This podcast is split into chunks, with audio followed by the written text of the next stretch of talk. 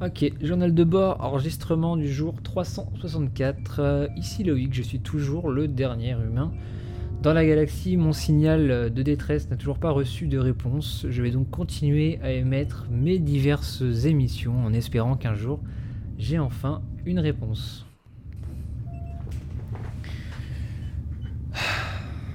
C'est vrai que ça commence à faire long quand même. Bon, j'espère que le radar est pas cassé du moins. Alors cette semaine, il avait dit quoi? Vampire, très bien. Bah, je lance l'enregistrement et... Euh... Bah on verra. Ok, fin d'enregistrement, journal de bord.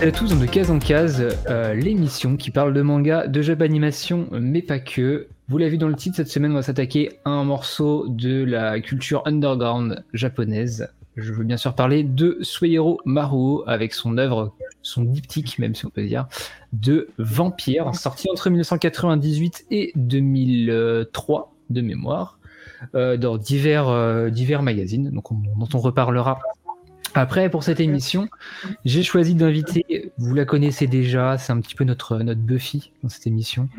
Buffy contre les vampires. J'espère que vous l'avez. Euh, c'est Alice, Alice qui était déjà venue euh, sur l'épisode, je sais plus. Est-ce qu'est-ce qu'un bon manga et les maisons d'édition? Salut Alice. Salut à tous.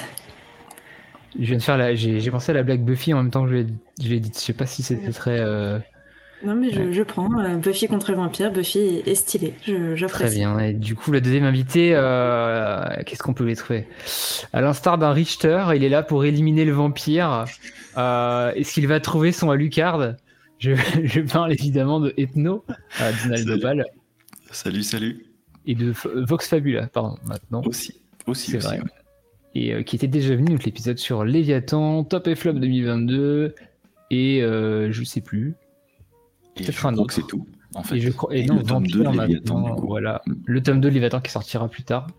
On a déjà enregistré, on tease un peu en avance. Euh, pour cette émission, donc on va parler du, du manga Vampire. Euh, on va spoiler un petit peu. On va alors, on s'est mis d'accord pour dire que même avec le spoil, on peut quand même lire le bouquin derrière. Ça reste intéressant pour ce qu'on va en dire.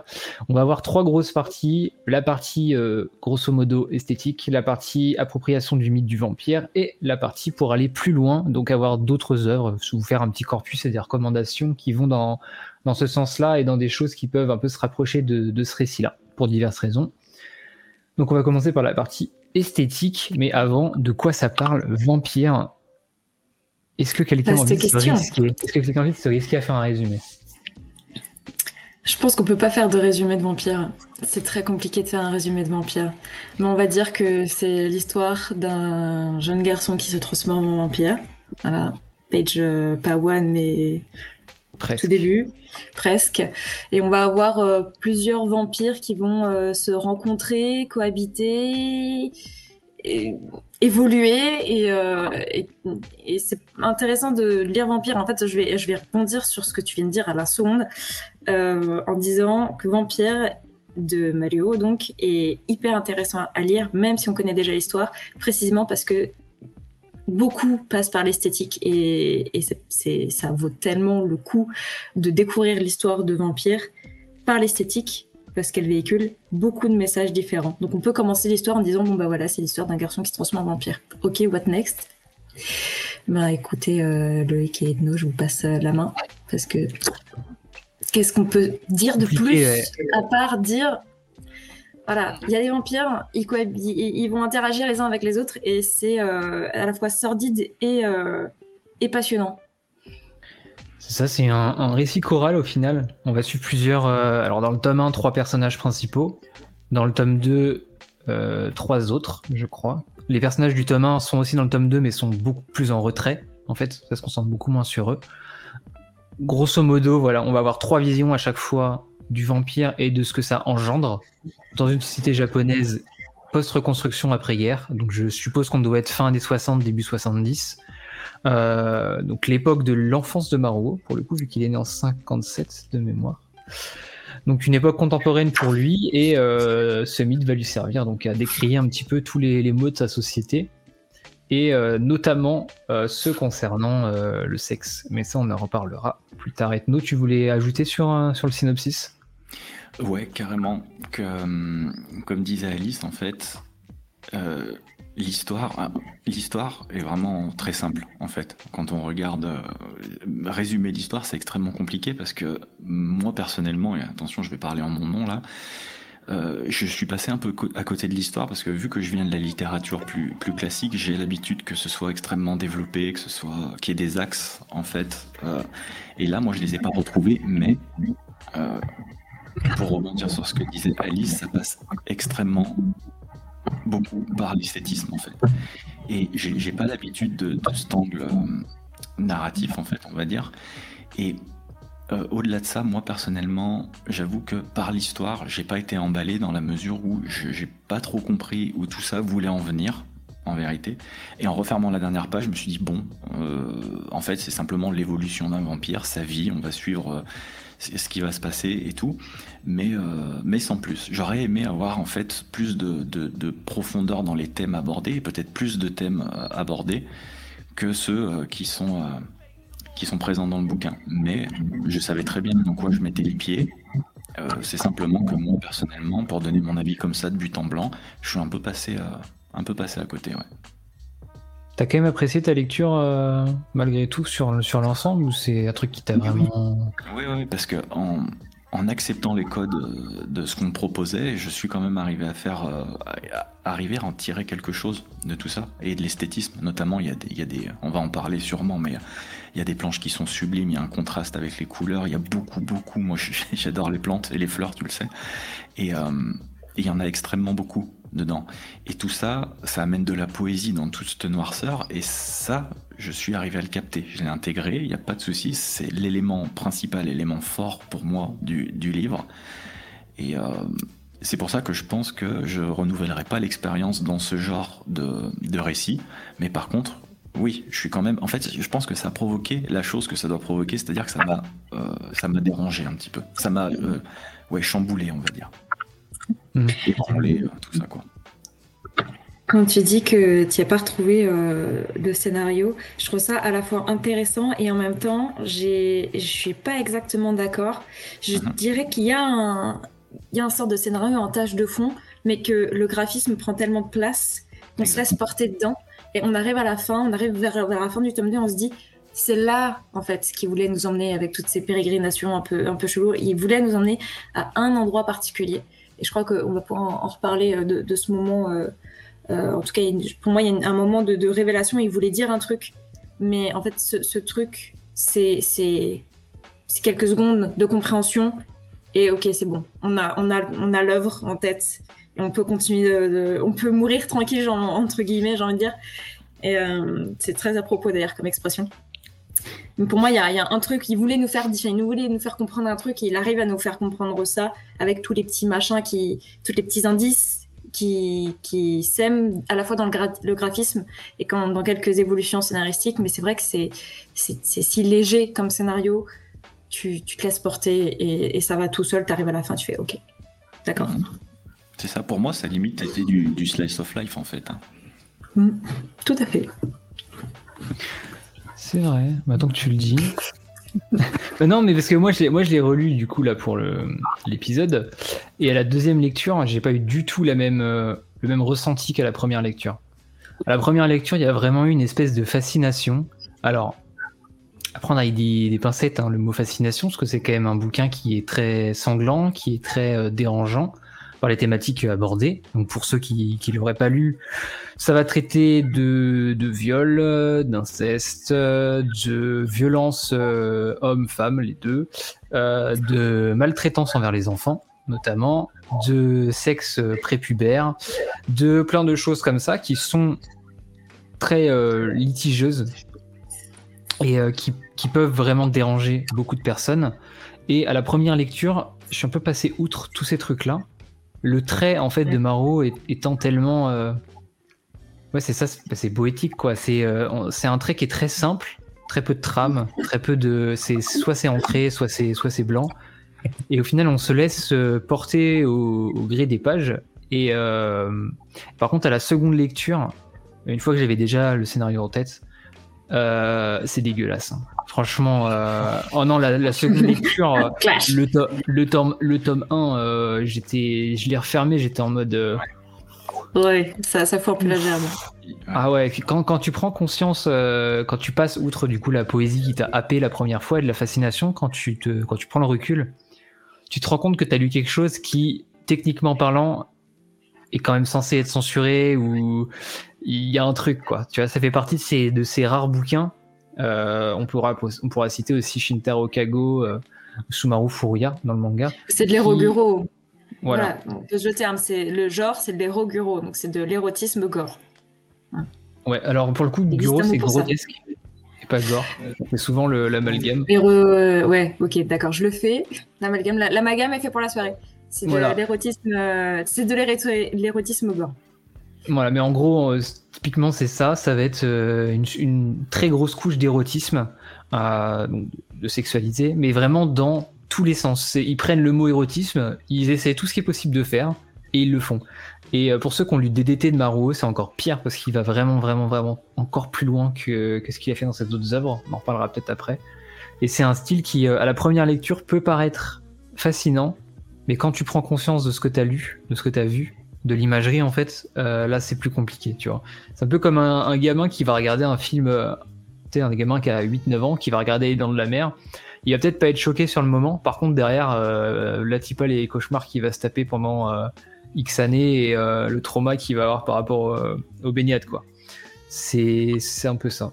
C'est pas un bouquin que je recommanderais à tout le monde, pour le coup. Je pense qu'il faut 20, 20 ans bien tassés. Hein. C'est un bouquin niche. C'est sûr que c'est un bouquin de, c'est un bouquin niche et, et euh, mais c'est vachement intéressant. Je trouve que chacune de, ces, alors, je vais reposer en contexte euh, pour euh, les auditeurs. Je suis très très à cheval sur tout ce qui est violence sexuelle. Et euh, y a, j'ai beaucoup de mal à lire des bouquins où la violence elle est gratuite. Et je trouve que c'est pas le cas dans le sens où dans le scénario, euh, enfin dans le scénario, dans la, mise en scène et dans euh, les petits éléments que ça va provoquer du coup chez des personnages, euh, la violence est gratuite, elle, elle sert à, la violence n'est pas gratuite, elle sert à quelque chose et elle sert à, dire quelque chose de la société, à permettre des évolutions, elle permet elle est un outil en fait, que ce soit la violence sexuelle ou la violence tout court. Et, hum, et en même temps, il y a quand même ce truc un peu ambigu de, elle est extrêmement charnelle. Dans d'autres types de, séries, on va avoir du sexe et de la violence sexuelle, où, euh, on va avoir, euh, voilà, où ça va être un outil euh, scénaristique. Pas si souvent que ça euh, charnel. Là, euh, clairement dans l'Empire, euh, cette violence-là, elle est charnelle, ça fait partie du genre. C'est, euh, et je trouve que du coup, ça veut aussi dire quelque chose. Et il n'y a pas beaucoup d'auteurs qui font ça, et c'est pour ça que c'est un, un manga de niche. Ethno? Après, oui.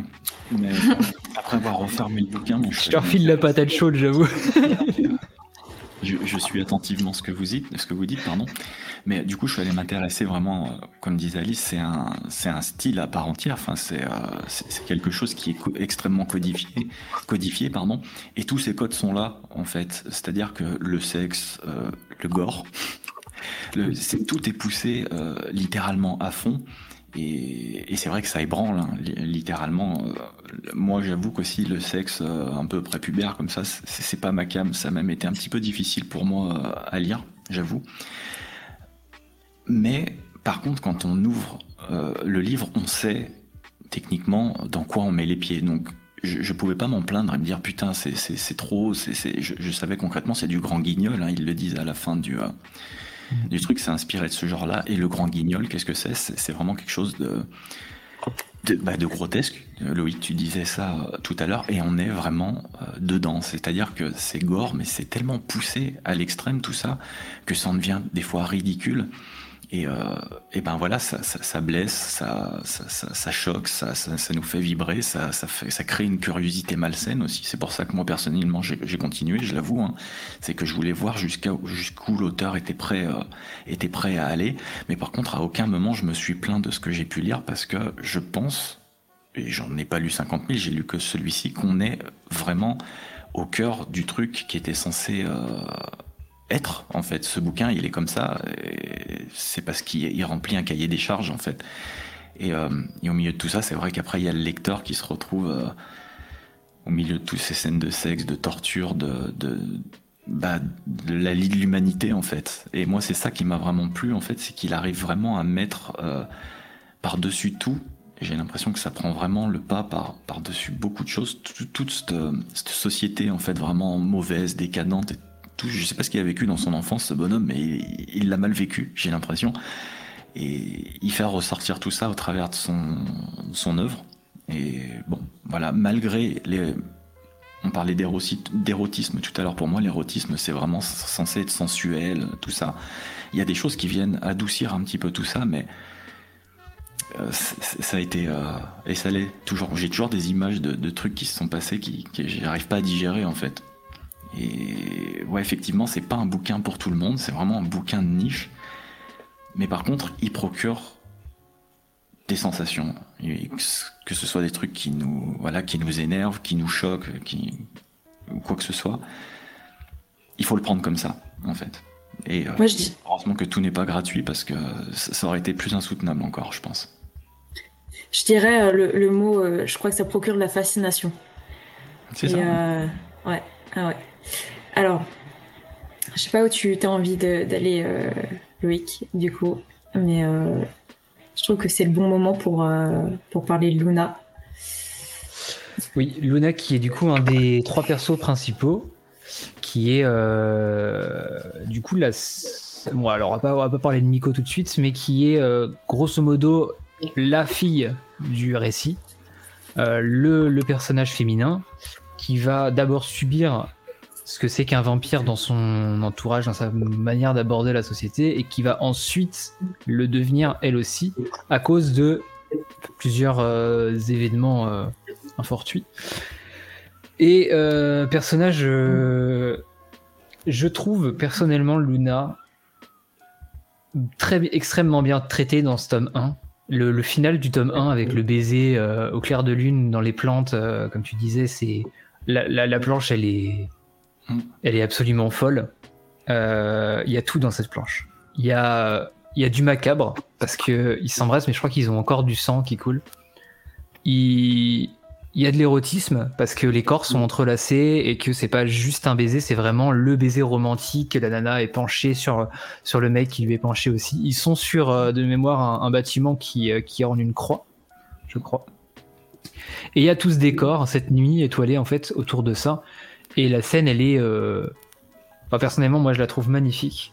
Et par contre, je suis un peu moins fan de ce qu'il en a fait de Luna dans le tome 2, ou surtout dans la deuxième partie du tome, euh, c'est un objet de satisfaction masculine, faut dire ce qui est. Et euh, j'arrive pas à savoir si elle a conscience de ce qu'elle subit. Alors au début, oui, après, il y a l'usage de la drogue, etc. Mais c'est, euh, je trouve que le, traitement qu'il a en fait de ce personnage dans, le deuxième tome, pour moi, était plus dur à, vivre que dans le premier. Et euh, compliqué, franchement compliqué. Euh, peut-être peut-être le meilleur personnage de l'œuvre, je trouve. parce qu'au final, le Mori qui est le vampire, on, le suit, c'est par lui que tout commence, mais il est, il est, il est très spectateur en fait de l'ensemble si je peux me permettre de te couper, j'ai l'impression, moi, que ce personnage, il perd sa force dans le deuxième. Et moi, c'est ce qui m'a dérangé. J'avais l'impression que sur le premier, elle était là, elle montait en puissance, donc elle subit des trucs euh, vraiment horribles. Mm. Après, elle se transforme. On sent qu'il y a un début d'histoire d'amour, donc avec le personnage principal. Et dans le deuxième tome, euh, elle, subit en fait, et toute la force qui était censée être euh, lui insuffler, la transformation, tout ça, on a vraiment l'impression qu'elle perd tout ça, qu'elle est vraiment reléguée, comme tu dis, au bout d'un moment, en, objet, en simple objet en fait. Et j'ai trouvé ça extrêmement dommage parce que moi, de base, ça partait comme être mon perso préféré. Je vais vous surprendre, mais je suis pas d'accord. Ah. Bah justement, tu voulais nous lancer dessus, donc vas-y. Euh.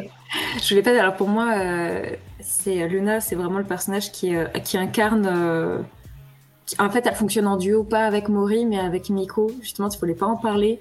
Euh, tout de suite, mais pour moi, c'est vraiment avec euh, ce second personnage féminin qui est plutôt personnage central, ou l'un des personnages centraux du coup du tome 2, euh, qui qu'elle fonctionne en duo, parce qu'en fait, c'est Luna qui pose le, la thématique du vampire, avec ce qu'il a de métaphysique, et c'est Miko qui conclut cette, cette thématique-là. Donc, à la fois, il y a, c'est euh, Luna, elle arrive avec toute sa beauté de la jeunesse, elle arrive avec tout le, charnel en fait que Mario vient euh, installer dans son œuvre, malgré la violence et, euh, toute la, grâce. À la fois parce que quand on rencontre Luna, elle, considère que tout ce qui est vulgaire, obscène, tout ce qui est sexuel, même la création d'un enfant, ça relève de la vulgarité. elle est en opposition totale avec avec euh, un, monde euh, crasseux, avec un monde euh, sexualisé. Elle est, elle, elle freine des, des, des cas, enfin ouais, des cas de fer face à face à ça. Et pourtant, elle se transforme, elle vit des choses affreuses. elle se transforme, elle gagne ce pouvoir et elle gagne avec avec la puissance du vampire. elle incarne vraiment ce, ce cette. je crois que, enfin, cette comment dire, ce fantasme du vampire euh, immortel, en fait. Pour moi, Luna, elle sert à ça. Dès le tome 1, elle sert à, poser le, fantasme de l'immortalité à travers le vampire. Et Mori lui confirme. Euh, voilà, ils sont, euh, ils sont tous les deux jeunes vampires. Ils sont, ils ont la jeunesse éternelle. Ils sont heureux. Ils sont, ils sont monstrueux parce qu'ils bouffent quand même, vont tuer des humains. Mais mais ok, tu as, ils ont la jeunesse éternelle, c'est cool. Et puis en plus, ils sont ensemble, donc c'est bien, c'est pas mal. Tu vois. Euh, mais Miko, elle vient complètement euh, contrecarrer ça. Et en fait, je pense que le tome 2, euh, Luna, elle a, elle a, rempli son rôle. Donc en effet, elle est délaissée, mais c'est à Luna que Miko va dire euh, mais, mais, en fait, être vampire, c'est pas avoir la jeunesse éternelle. C'est autre chose. C'est, euh, ça relève plus de la malédiction que de la bénédiction d'être jeune ad vitam.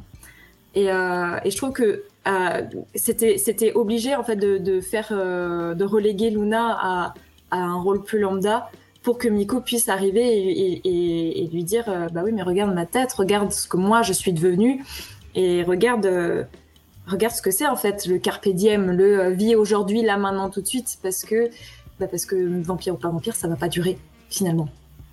Et je trouve que c'est c'est pour ça qu'elle fonctionne en binôme avec, euh, avec Miko. C'est parce que ce sont ces deux personnages-là qui sont féminins, qui incarnent euh, toute, la, toute la sexualité en fait du bouquin, euh, de, la, duologie. C'est ces deux personnages qui arrivent et qui, qui permettent de, de poser le fantasme du vampire. Et alors, du coup, Edno, toi qui es plus connaisseur du, du mythe du vampire en général, dis-moi si j'ai tort, mais pour moi, Vampire de Mario, c'est vraiment ça. Euh, c'est un immense et gigantesque carpe diem, mais retourné en disant bah, profiter de la vie parce que même les êtres éternels vont pas pouvoir profiter de la vie aujourd'hui. Voilà, l'épisode est terminé, on se casse. Bonsoir. Et en fait, il y a tellement de points de vue différents sur. Euh, c'est là où moi été un petit peu déçu, c'est que. Comment dire ça, ça, creuse pas énormément. Euh, là, ça amène une, une question, c'est sûr. Et c'est vrai que j'ai jamais vu dans des bouquins de vampires ou, quoi que ce soit euh, quelque chose qui était amené comme ça. En effet, ils disent de profiter euh, de machin comme ça, mais là, le retournement, il est tellement soudain et tout que je j'ai pas eu. je pense la bonne réflexion à avoir face, face à ça en fait. Si tu veux, j'étais un peu démuni moi. Et, comme, tout, ça y est amené, j'ai trouvé ça assez étrange, mais euh, ce que tu dis en tout cas, bah, je trouve que ça se tient. En fait, la vérité, c'est que je l'ai tellement pas vu venir ce tome 2, je pensais vraiment que ça allait être une. Je l'ai trouvé vraiment décorrélé du, du tome 1. je me suis dit putain mais c'est la même histoire, c'est pas la même histoire. Il y a un nouveau perso qui arrive et tout et qui justement prend énormément de place dans ce dans ce récit. Et j'étais un petit peu déboussolé et du coup je, je suis pas arrivé à rentrer aussi bien dans le tome 2 que dans le tome 1 que limite je crois que sur la fin euh, pas je l'ai l'ai pas bâclé mais euh, je, me suis moins attardé sur ce que l'auteur essayait de me dire que, que, sur le tome euh, que sur le premier tome en fait. J'avoue que c'est difficile en vrai. Enfin je pense que j'ai dû tilter ça à la deuxième à la deuxième lecture voire en revenant en arrière en me disant wait a minute il y a il y a un truc intéressant qui est en train de se passer là. Vas-y, on, se penche dessus deux secondes, c'est quoi? Et je suis passé euh, totalement à côté. C'est pas étonnant. On l'a dit, euh, la première lecture, tu, tu ressens pas la même chose qu'à la relecture ou troisième ou quatrième, tu vois. C'est, ça fait partie de ces récits où la fin est tellement abrupte et soulève tellement de choses que la première fois que tu vas finir le bouquin, tu vas avoir bah, la tête que j'ai actuellement tu vas froncer les sourcils, tu vas dire c'est quoi ça? Et euh, malgré tout, le voyage était bien, mais à la relecture, je pense que c'est là que tu as la seconde lecture en fonction des personnes. Tu vois. Là, là où toi, Alice, tu as eu cette vision-là, moi j'en ai eu une autre. Euh, tu en auras peut-être une autre un jour si tu, si tu relis également. je suis pas sûr que tu relises. voilà, donc euh, je pense que chacun pourra y voir un peu euh, un peu ce qui, pas ce qu'il veut, mais je pense vraiment qu'il y a plusieurs, euh, il y a plusieurs strates de, lecture, tu vois. Le Maruo, pour en avoir lu d'autres, est trop, euh, est trop perché pour juste euh, avoir une seule lecture possible dans toutes ses œuvres. Ça, ça va toujours plus loin et on le voit hein, les, les... Je, voulais en reparler, mais le le physique des vampires, il est pas du tout celui qu'on peut se faire d'un vampire. dire, dans le tome 2, c'est un Philippin, c'est ça? Euh, Qui est tout petit, euh, chauve, euh, basané. Il a rien d'un vampire. pareil, dans, le. Je suis en train de me demander ce que j'en ai, on a vu d'autres. Il prend à contre-pied beaucoup de trucs hein, du, mythe du vampire. Hein. Bah, le seul vampire qui ressemble à à peu près approximativement l'image qu'on se fait de Dracula, c'est euh, entre guillemets la vieille ogresse, qui est le vampire principal, le tout premier vampire qu'on rencontre. La créatrice. Qui est ouais la créatrice.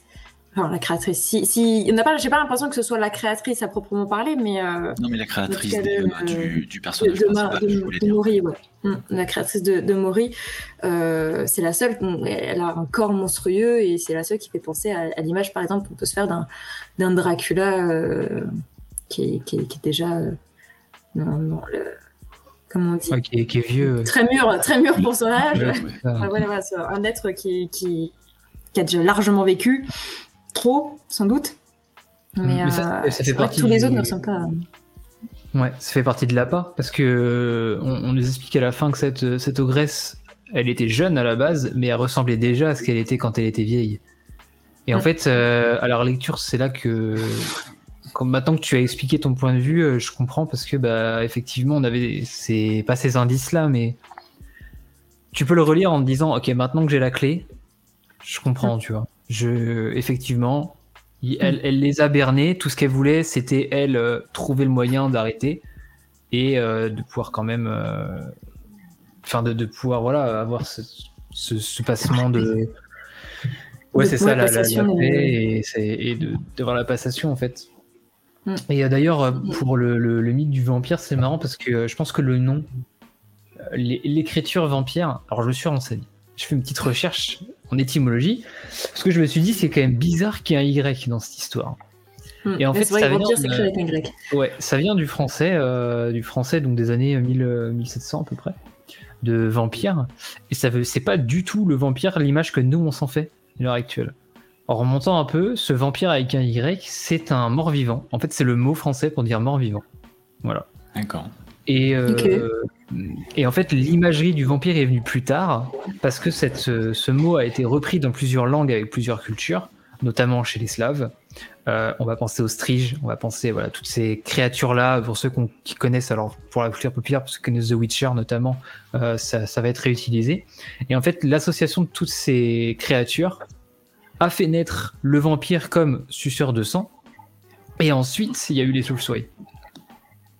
Et ensuite, Bram Stoker est arrivé et a dit Bon, les potes, euh, ça, ça c'est un vampire.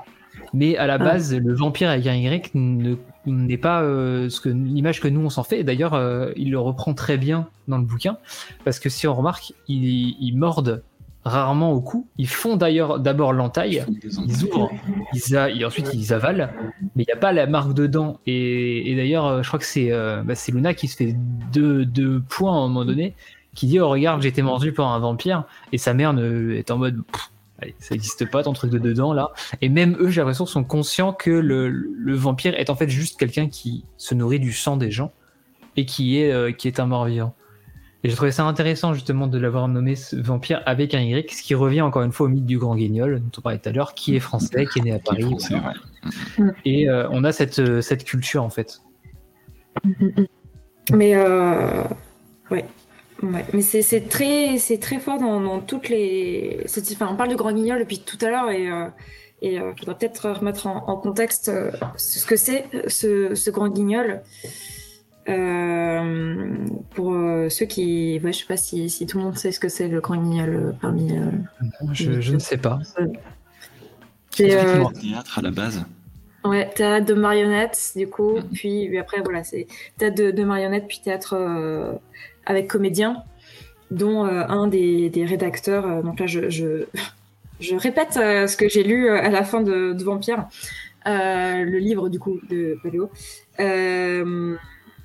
avec ce rédacteur, ce fameux rédacteur qui lui aussi n'a pas forcément eu une enfance des plus saines d'esprit, qui s'est mis à écrire des, des, textes vraiment sordides, mêlant une sorte de, de, de, de sexualité et de violence envers les, la lie de la société. Et je mets ça entre guillemets, c'est vraiment les mots euh, de, l'écrivain qui fait la, la postface. Euh, la lie de la société et euh, par là une sorte de réponse à, à, cette violence. Donc c'est un peu un serpent qui se mord la, queue avec un rédacteur qui va écrire des textes violents envers les pauvres. Je suis désolée de dire ça, mais euh, globalement, enfin, voilà, c'était. Euh, il faut, remettre dans le contexte de l'époque. C'est voilà, c'est comme ça. C'était, euh, enfin, c'était vraiment ceux qui n'avaient pas les moyens, c'était les prolétaires, etc., etc. Et c'était, c'était un théâtre qui était, qui, où il voulait apporter une réponse à cette violence-là. Donc c'était un peu la revanche, une sorte de revanche des prolétaires. Je crois qu'il explique ça comme ça euh, la postface explique ça comme ça. Et du coup, le théâtre de, théâtre euh, du Grand Guignol était vachement politisé, mine de rien, parce que euh, c'était un théâtre bah, qui mettait en scène des personnes pauvres pour des personnes pauvres dans un contexte où bah, le théâtre n'a jamais été comment dire ça a toujours été lui aussi quelque chose de très underground et de très, euh, de très particulier de par sa violence et de par euh, ses thématiques. Et, euh, fait exactement ça et s'inspire notamment graphiquement euh, de, des affiches du Grand Guignol. Voilà. Eh bien, merci Alice. Waouh, exposé, c'était décousu, hein, je suis désolée. Ah, je, là, je, je sais pas pour toi, Ethno, mais j'ai l'impression d'être intelligent. moi, pareil. Mmh, cultivé plutôt qu'intelligent, mais ouais. Je. Non, franchement, j'ai appris des trucs. Voilà. j'ai lu la fin aussi hein, de la postface. Mais. Euh... Vous voyez pas ma tête sceptique, mais euh, je suis une tête sceptique là. Non, non, euh, c'est bien de, de, replacer dans le contexte. Moi, je sais que j'avais noté que j'y ai vu aussi des influences des estampes, euh, notamment pour la déformation des corps.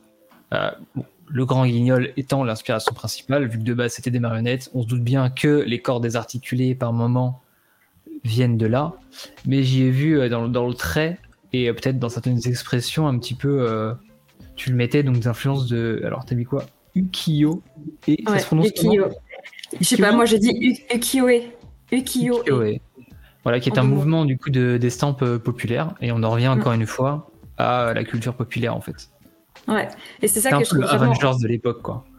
un peu l'Avengers. Bah, genre, je sais pas toi, mais moi, du coup, ça me fait beaucoup penser aux naturalistes, mais occidentaux, du coup. qui ont alors le Yukio, c'était en 1600, entre 1600 et 1850-60, je crois. Mm. Et, euh, et la naturaliste, euh, du coup, occidentaux, c'est euh, bah, du coup deux siècles plus tard. Et ce qui était vachement intéressant, c'est exactement le, même objectif. Ça vient à une époque où la bourgeoisie commence un petit peu à, s'effondrer au Japon les daimyo et, euh, et, les estampes du coup deviennent euh, beaucoup plus populaires et notamment parce qu'elles étaient faciles à on pouvait les faire c'était un type d'estampe qu'on pouvait faire sur du papier très bon marché euh, et qu'on pouvait reproduire à la chaîne. On pouvait faire 500 exemplaires d'une seule estampe je vais pas y arriver d'une seule estampe et, et qui était donc achetable par bah, des gens qui n'avaient pas beaucoup de moyens pour acheter les vraies estampes, les très belles estampes qui étaient destinées au, palais euh, et aux, personnalités euh, bourgeoises. Et, euh, et surtout, c'était des œuvres qui représentaient le quotidien, qui représentaient le, la vie des gens, qui étaient vraiment euh, tourné vers, euh, vers du consommable en fait. C'était représenter la vie du, du quotidien et notamment euh, bah, toute la sexualité aussi. Il y avait aussi cette, cette tendance érotique qui avait déjà et qui était d'ailleurs illégale. Et certains dessinateurs d'estampes du ukiyo se sont fait taper sur les doigts sur, pour ça. Et, et, et, quand on regarde les esthétiques, en effet, ça, ressemble beaucoup à ça. c'est toi qui, disais, Loïc, les Mario ressemblent énormément aux estampes de, de l'époque. Mhm. Ouais, mais je sais plus comment je me suis fait cette réflexion. Euh, je crois que c'était sur. Euh, j'avais commencé à bosser sur un documentaire sur Marot, de mon côté.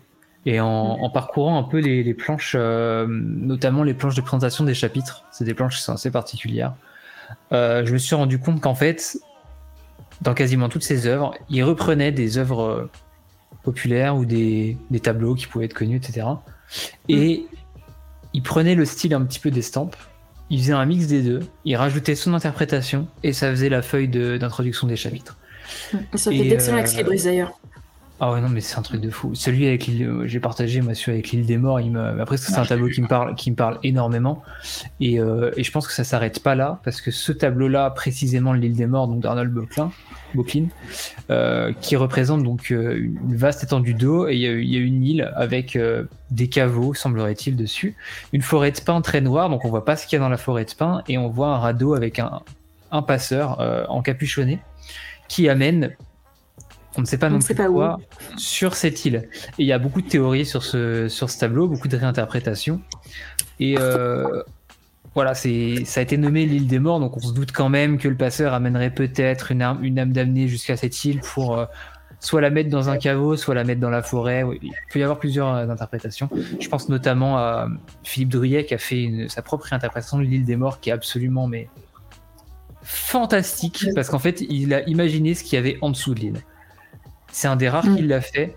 Et euh, la, planche, on l'a vu à Angoulême euh, en, grand, grand format, en 2 mètres par, par 1 mètre. C'est un truc de fou. La, planche, elle est, euh, elle est absolument incroyable. Un truc à voir, bref. Et du coup, l'île des morts, cette planche m'avait marqué parce qu'en fait, on la voit au loin, on voit une, une femme nue de dos qui attend sur la rive. Et on voit le personnage de Maury qui ouvre une fenêtre qui donne sur l'île des morts et qui tend la main vers le lecteur. Et moi, j'y ai vu ce truc de euh, le personnage est là pour nous emmener, nous mettre sur cette rive et attendre notre heure, en fait. Comme le personnage nu, parce que beaucoup de personnages qui meurent dans Vampire sont nus, notamment les femmes. La plupart des femmes qui meurent sont, sont nues ou meurent durant des, des ébats euh, avec les différents protagonistes. Il y a des hommes euh, aussi. Hein. Nus. Ouais, je, précise. nus aussi. Et je trouve ça, euh, j'ai trouvé ça absolument fou cette euh, cette réinterprétation. Et en relisant un petit peu, en fouillant les autres planches, à chaque fois que Maury tue quelqu'un, il y a des pains en fond. Pas et c'est là que je me suis dit, mais attends, mais là c'est. Euh, alors pour le coup, le tableau me parle. Voilà, et je suppose qu'il y a dans d'autres chapitres, dans d'autres illustrations, d'autres tableaux qui ont été repris Auquel cas, n'hésitez pas à nous le dire sur les réseaux sociaux. Moi, ça, m'intéresse, parce je, je connais pas tout forcément. Mais je, pense qu'il a pioché de beaucoup d'œuvres occidentales et qu'il en a refait une espèce de melting pot à sa sauce, avec les influences du, du. Et euh, non, c'est.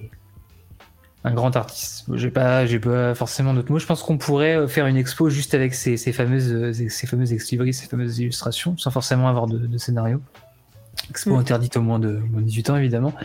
Mm. Mais euh, il y a beaucoup, beaucoup de choses à, revoir. Hein. Il y, en a une autre, je crois, avec des, planches dans le bâtiment des affectés à la fin du tome 1 où on voit, on voit le sang par terre et on voit des lianes qui commencent à recouvrir le sang.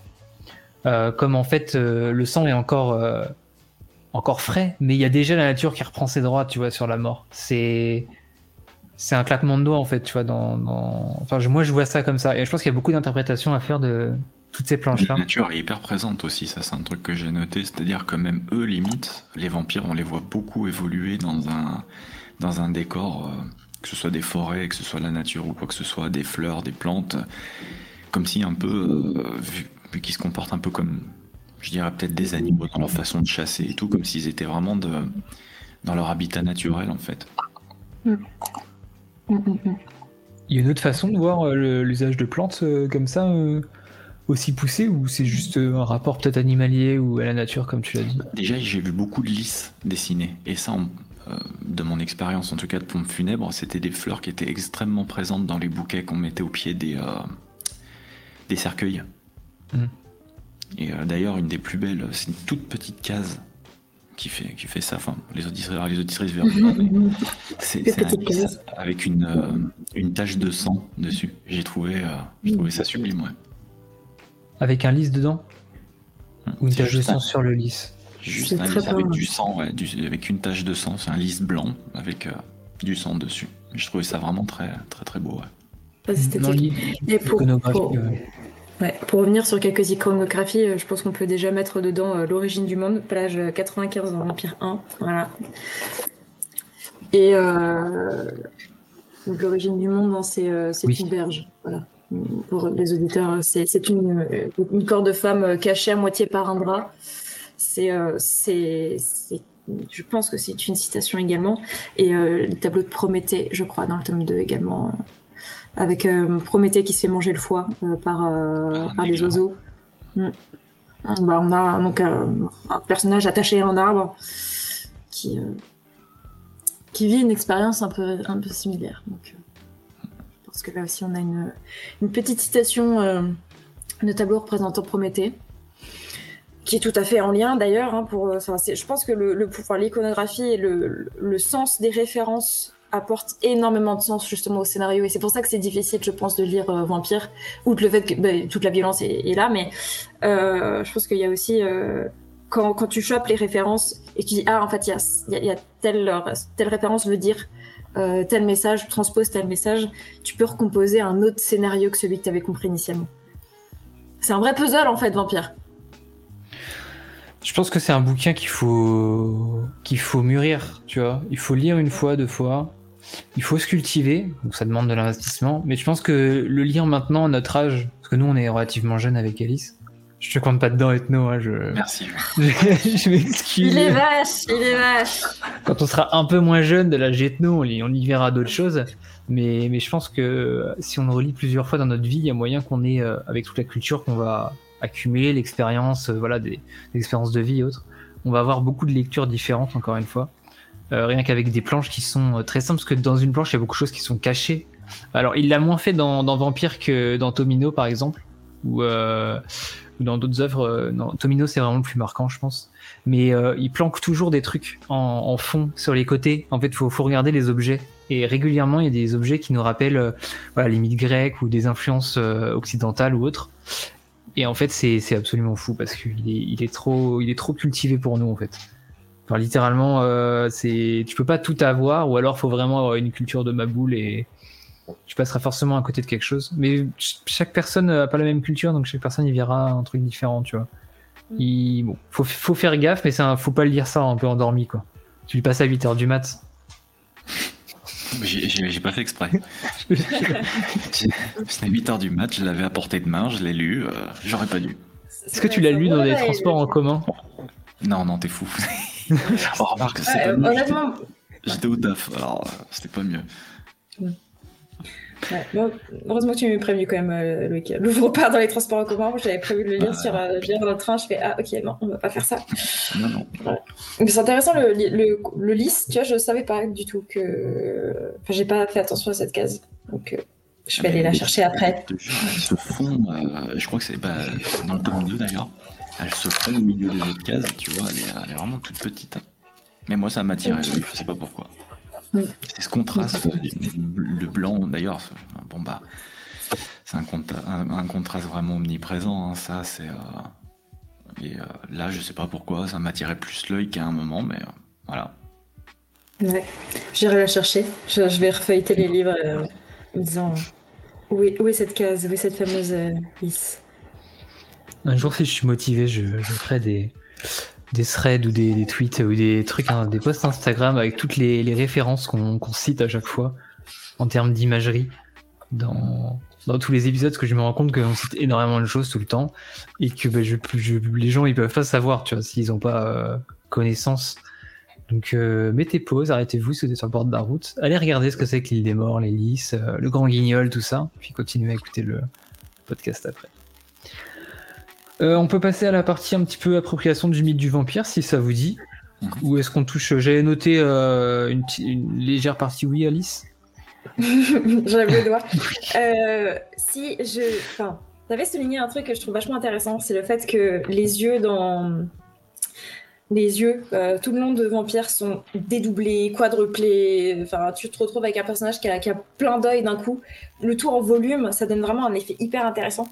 Euh, et, ouais, si, je trouve que c'est intéressant d'en parler, si on a le temps. Des yeux? Bah vas-y. Ouais. Je te laisse euh, embrayer. D'accord, okay. ah, bon. Embraye, bien, j'embraye. Euh, et ben écoute, euh, à mes yeux, le, travail qu'il fait sur le dédoublement des visages. Tes yeux. À mes yeux, ouais, t'as vu, je fais, des, je fais des vannes, je fais des, des c'est trop bien. Euh, le, le fait qu'il répète comme ça certains les yeux qui sont bah, du coup la fenêtre sur l'âme ça, c'est une image qu'on a tous. Euh, et euh, par exemple, les visages aussi, il a tendance à les dédoubler. Pour à la fois, ça fait un effet de, mouvement qui est très intéressant et hyper hypnotique.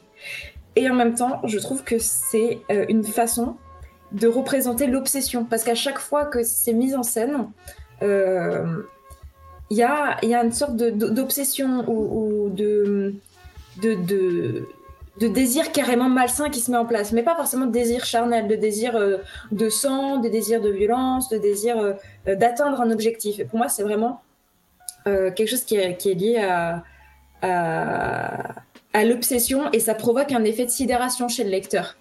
D'un coup, on se dit, oula, ce personnage, j'ai pas envie qu'il m'approche en fait. Et je trouve que c'est extrêmement bien joué et donc aussi un effet de mouvement parce que si enfin voilà il y a, un peu une accumulation de sensations je trouve qui fait que euh, on est euh, on, est complètement happé par euh, par ces, ces, regards le travail des yeux et et, tout aussi envoûtant que le reste du graphisme. Moi je voudrais rajouter un truc. Vous y ferez gaffe en lisant le bouquin. Il y a des moments où je l'ai noté avec ombre et lumière aussi il y a des moments où les personnages ont des ombres qui sont prédominantes par rapport à eux, et leur ombre s'étend sur le mur ou sur une surface. Le personnage est noir et l'ombre a un œil. Vous ferez gaffe à ça si vous ne voyez pas de quelle planche au pluriel je parle, ça arrive plusieurs fois. Euh, on a ce personnage qui disparaît complètement, qui n'est que, matière, et en fait c'est son ombre qui porte l'œil, qui porte justement bah, cette passerelle vers l'âme, comme tu l'as dit. Et j'ai trouvé ça absolument fou d'avoir imaginé ça parce que c'est même pas en mouvement en plus. C'est vraiment le personnage, il est statique. Son ombre porte cette porte. Ça fait répétition. Mais euh, et lui ne l'a plus en fait. Et, euh, et c'est souvent au moment qui, où le personnage, les, je crois que c'est arrivé trois fois, c'est les trois moments où les personnages basculent dans euh, le côté obscur avec des gros guillemets et commettent leur, première, leur premier acte. Mm. Le, la, la, première tuerie en fait. Et euh, j'ai trouvé ça euh, super bien pensé, mais alors. Euh, et ça, je l'avais pas capté la première fois. Mais en lisant, je me suis dit, c'est bizarre, l'ombre, elle a un œil, mais pas lui. Voilà. Mm. Et je me suis dit, ah, mais. Peter Pan. Je, pense. Peter Pan. bien, trouvé, bien trouvé. Je pense qu'on pourrait faire des. Il y a toute une thèse psychanalyse à faire avec juste, juste le travail des ombres et des yeux. Ah, les ombres, les ombres, c'est un truc de fou. Il y, a, il y a, des scènes, je pense, la scène, une, des planches les plus marquantes pour, pour moi, c'est cette scène où ils sortent, euh, Logresse et euh, Mori, la nuit dans la ville. Il y a une double planche avec la vie de la ville et c'est du clair obscur. Et euh, c'est une planche qui est euh, ultra simple. Quand tu regardes les formes, les hommes sont même pas si bien dessinés que ça. C'est beaucoup de silhouettes et de choses très évasives. Et globalement, la scène, elle est très très forte parce que eux sont, de, sont ombragés, donc sont des silhouettes euh, pleines. Et tous les hommes sont des silhouettes coupées moitié ombre, moitié lumière. Eux sont tout ombre, mais la lumière part de eux en fait. C'est, tu vois, en termes de composition, on a un truc qui est, euh, qui est assez fou parce qu'il a commis l'irréparable. Il est devenu une ombre à part entière, elle aussi. Les autres humains ont leur part d'ombre, leur part de lumière, mais euh, ils ont en, quelque sorte embrassé le, les, désirs les plus primaires de l'homme, et c'est eux qui créent la lumière en fait vers les autres. Voilà, je pars peut-être loin, mais euh, non, non, je trouve que c'est très juste. Et j'ajouterais juste que c'est vraiment la planche, je trouve, qui nous permet de, de sentir qu'ils sont, ils sont un peu comme seuls au monde, en fait. Et en même temps, ils le maîtrisent. Et je trouve que ça, ça c'est très complémentaire avec ce que tu viens de dire. Dans la lumière, Et c'est les seuls qui sont nets, surtout. Tout, tout le monde est flou et, et, eux deux sont nets, en fait. Ils savent où ils C'est une vraie scène de cinéma. Ouais, ils savent d'où ils viennent. Et euh, en termes de composition, cette scène-là est, très très forte. Et surtout, euh, elle permet de situer un peu plus précisément l'époque dans laquelle on se trouve. Parce qu'on n'a pas de date. Euh, j'ai revérifié. Et là, on voit un peu avec les habits, etc. On, se doute un peu de d'où on est. Et non, très intéressant. Est-ce que tu voulais rajouter quelque chose sur les yeux, Ethno Ou les yeux, cette en littérature, on voit pas d'œil, hein, on voit que des, des mots. Non, non, non. Alors, ça crée limite de nouveaux visages en fait, mais c'est pas. J'ai remarqué que c'était pas simplement sur les yeux. Hein. C'est vraiment des fois pour accentuer un mouvement. Je, je sais pas pourquoi, mais j'ai la, la, photo d'une. Euh, un moment, il y a quelqu'un qui doit jouer de la guitare et on voit vraiment le, le, mouvement de la main comme ça, où il y a deux mains, deux ou trois mains qui sont dessinées pour faire voir que que la personne est en train de jouer en fait. Et euh, et je, me trompe peut-être, mais j'ai l'impression que cet, effet avec les yeux, c'est vraiment dans les moments cruciaux, en fait, où le personnage va accomplir quelque chose et qu'il est euh, euh, soit dans une peur intense, soit dans un désir, comme on disait tout à l'heure, intense, et que ça, amplifie vraiment un mouvement euh, rapide ou une pensée de quelqu'un qui soit vient voir, enfin, voit arriver la mort sur lui ou quoi que ce soit, et que c'est vraiment soit la fin d'une vie ou soit quelque chose de très vif, en fait et que l'auteur souligne ces moments-là avec euh, un mouvement rapide du, du, du, visage. Mais voilà, des fois, c'est vrai qu'on a l'impression de voir euh, un nouveau visage en fait qui se dessine, un monstre, en gros quoi. Ah, 3, 2, 4, 6 yeux quoi. Ça fait beaucoup. Ouais. Ouais. Plus il y a d'yeux, plus c'est impactant, je trouve. C'est d'habitude la quantité ne veut pas forcément dire quelle, enfin, que ça, y a une, ça augmente en pression, mais là pour le coup, plus il y a, plus y a de d'yeux, plus c'est. Euh, plus il y a une forme d'agressivité que le lecteur reçoit en pleine face, parce que du coup, là, il nous percute vraiment en pleine face aussi. Ça me fait penser, moi, à Ryuko, au niveau du découpage. On en avait parlé, oui. euh, le fait que le mouvement soit euh, vraiment découpé à différents moments pour créer une succession de d'actions et impacter un peu plus en fait. Je me suis dit bah ça, tu vois en termes de technique il euh, y a des trucs qui, qui... c'est atypique, ouais. ça gêne un ouais. peu à la première lecture. C'est pas le pire parce que je crois que dans Tomino la maudite encore une fois il y a carrément une scène où il y a un personnage qui tombe et il a euh, une quinzaine d'œils en fait qui descendent en même temps que lui. Euh, c'est ça, c'est ça. Là, là t'as le mouvement de la chute, il est. Ouais. Ouais, tu sens le vertige. C'est ça. Et, euh, et, il revit un peu. Et les yeux ont pas les mêmes, euh, les mêmes pupilles et la même dilatation en haut et en bas. En fait, il y a, y a, vraiment euh, différentes étapes. Enfin bref, c'est. Ouais. On reparlera si on fait un épisode sur Tomino, la maudite, un jour. parce que là, là, au niveau des yeux, tu, tu l'as lu ou pas, Alice? Non? Oui. Non, pas encore. Il est là, il est dans ma bibliothèque, mais. Il n'y a pas un. Je me fais un, mec... un, Mario à la fois, tu veux bien ah Oui, oui, mais euh, tu, tu, verras, il n'y a pas un mec qui a les yeux qui regardent droit. Ils ont tous les yeux euh, qui partent sur les côtés. C'est vraiment bizarre. Enfin, tu verras, mais dans le cas du bouquin, ça se tient. Il y a, y a, une explication euh, si, si, si, on parle de l'œil comme reflet de l'âme, tout ça, il y a une explication logique à tout ça. Tout tordu de l'esprit. Oui, bon, légèrement. Hein. D'accord. C'est bah, Tomine la maudite, c'est Frix, ceux qui ont vu Frix. Voilà, c'est la réinterprétation un peu de Frix de, de Maruo, euh, au travers d'une dualité euh, frère-sœur et bon. Je te laisserai découvrir. voilà. Toujours des contextes émotionnels, charnels extrêmement chelous, on a compris. Voilà, je, vais, je te laisserai découvrir ça avec, euh, avec grand plaisir. donc on va passer cette fois-ci à la partie 2, l'appropriation du mythe du vampire, mais si on en a déjà un petit peu parlé. J'avais noté donc la mise en contexte de qu'est-ce qu'un vampire. Je pense qu'on en a déjà parlé en termes d'étymologie. Euh, maintenant, en termes de mystification, ethno, est-ce que tu veux rajouter des choses par rapport à la culture du vampire, dans que ça soit dans la culture pop ou même dans d'autres types de représentations peut-être? Il n'y a, pas grand-chose à rajouter. Je pense qu'on a tous la vision du vampire euh, qu'on connaît. Après, celle-ci euh, est un chouille différente parce qu'elle ne reprend pas euh, des codes qu'on retrouve de partout. Mais grosso merdo, je pense qu'on reste sur le même, sur le même principe en fait. Hein. Hmm. donc, ouais, bah, mythe du vampire, on l'a dit avant. Dracula, vieil homme qui pue le bois du sang, puis la rajeunit. Sauf qu'ici, manque de peau, bah, ça ne marche pas, pour le Grèce, du moins. Euh, c'est vrai qu'on n'a pas, on pas cette réponse-là pour les, deux jeunes. Ah bah si, un peu. Si, si, on l'a la réponse. Du côté de Luna, ouais. Ouais, du côté de Luna, oui, mais je sais pas si t'as remarqué, moi je sais que ça m'avait marqué à la première lecture, j'arrivais pas à comprendre la temporalité du, récit. J'ai dit, mais c'est marrant, il a les cheveux vachement plus qu'il y a deux pages plus tôt. Et je me t'ai fait cette réflexion à la première lecture, après j'étais passée à autre chose. Et euh, c'est à la deuxième lecture, je me suis dit, ah, mais c'est Luna qui donne la réponse, en fait. Donc si, si, si, il le dit. Ouais, mais si, est-ce qu'elle est n'a pas bu de sang de bébé, elle? Ah, je suis pas sûre que c'est un lien avec les bébés, par contre.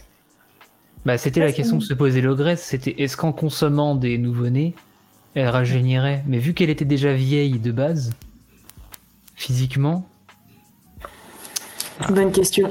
Bonne Parce que oui, on... disclaimer, mais il y a des bébés qui Ouais, je pense que ça, c'est l'une des images les plus violentes en fait. Voilà, autant le dire. Si vous avez un problème, enfin, si pour vous la vue d'un nourrisson euh, mort, faut dire ce qui est, est insoutenable, n'ouvrez pas le livre.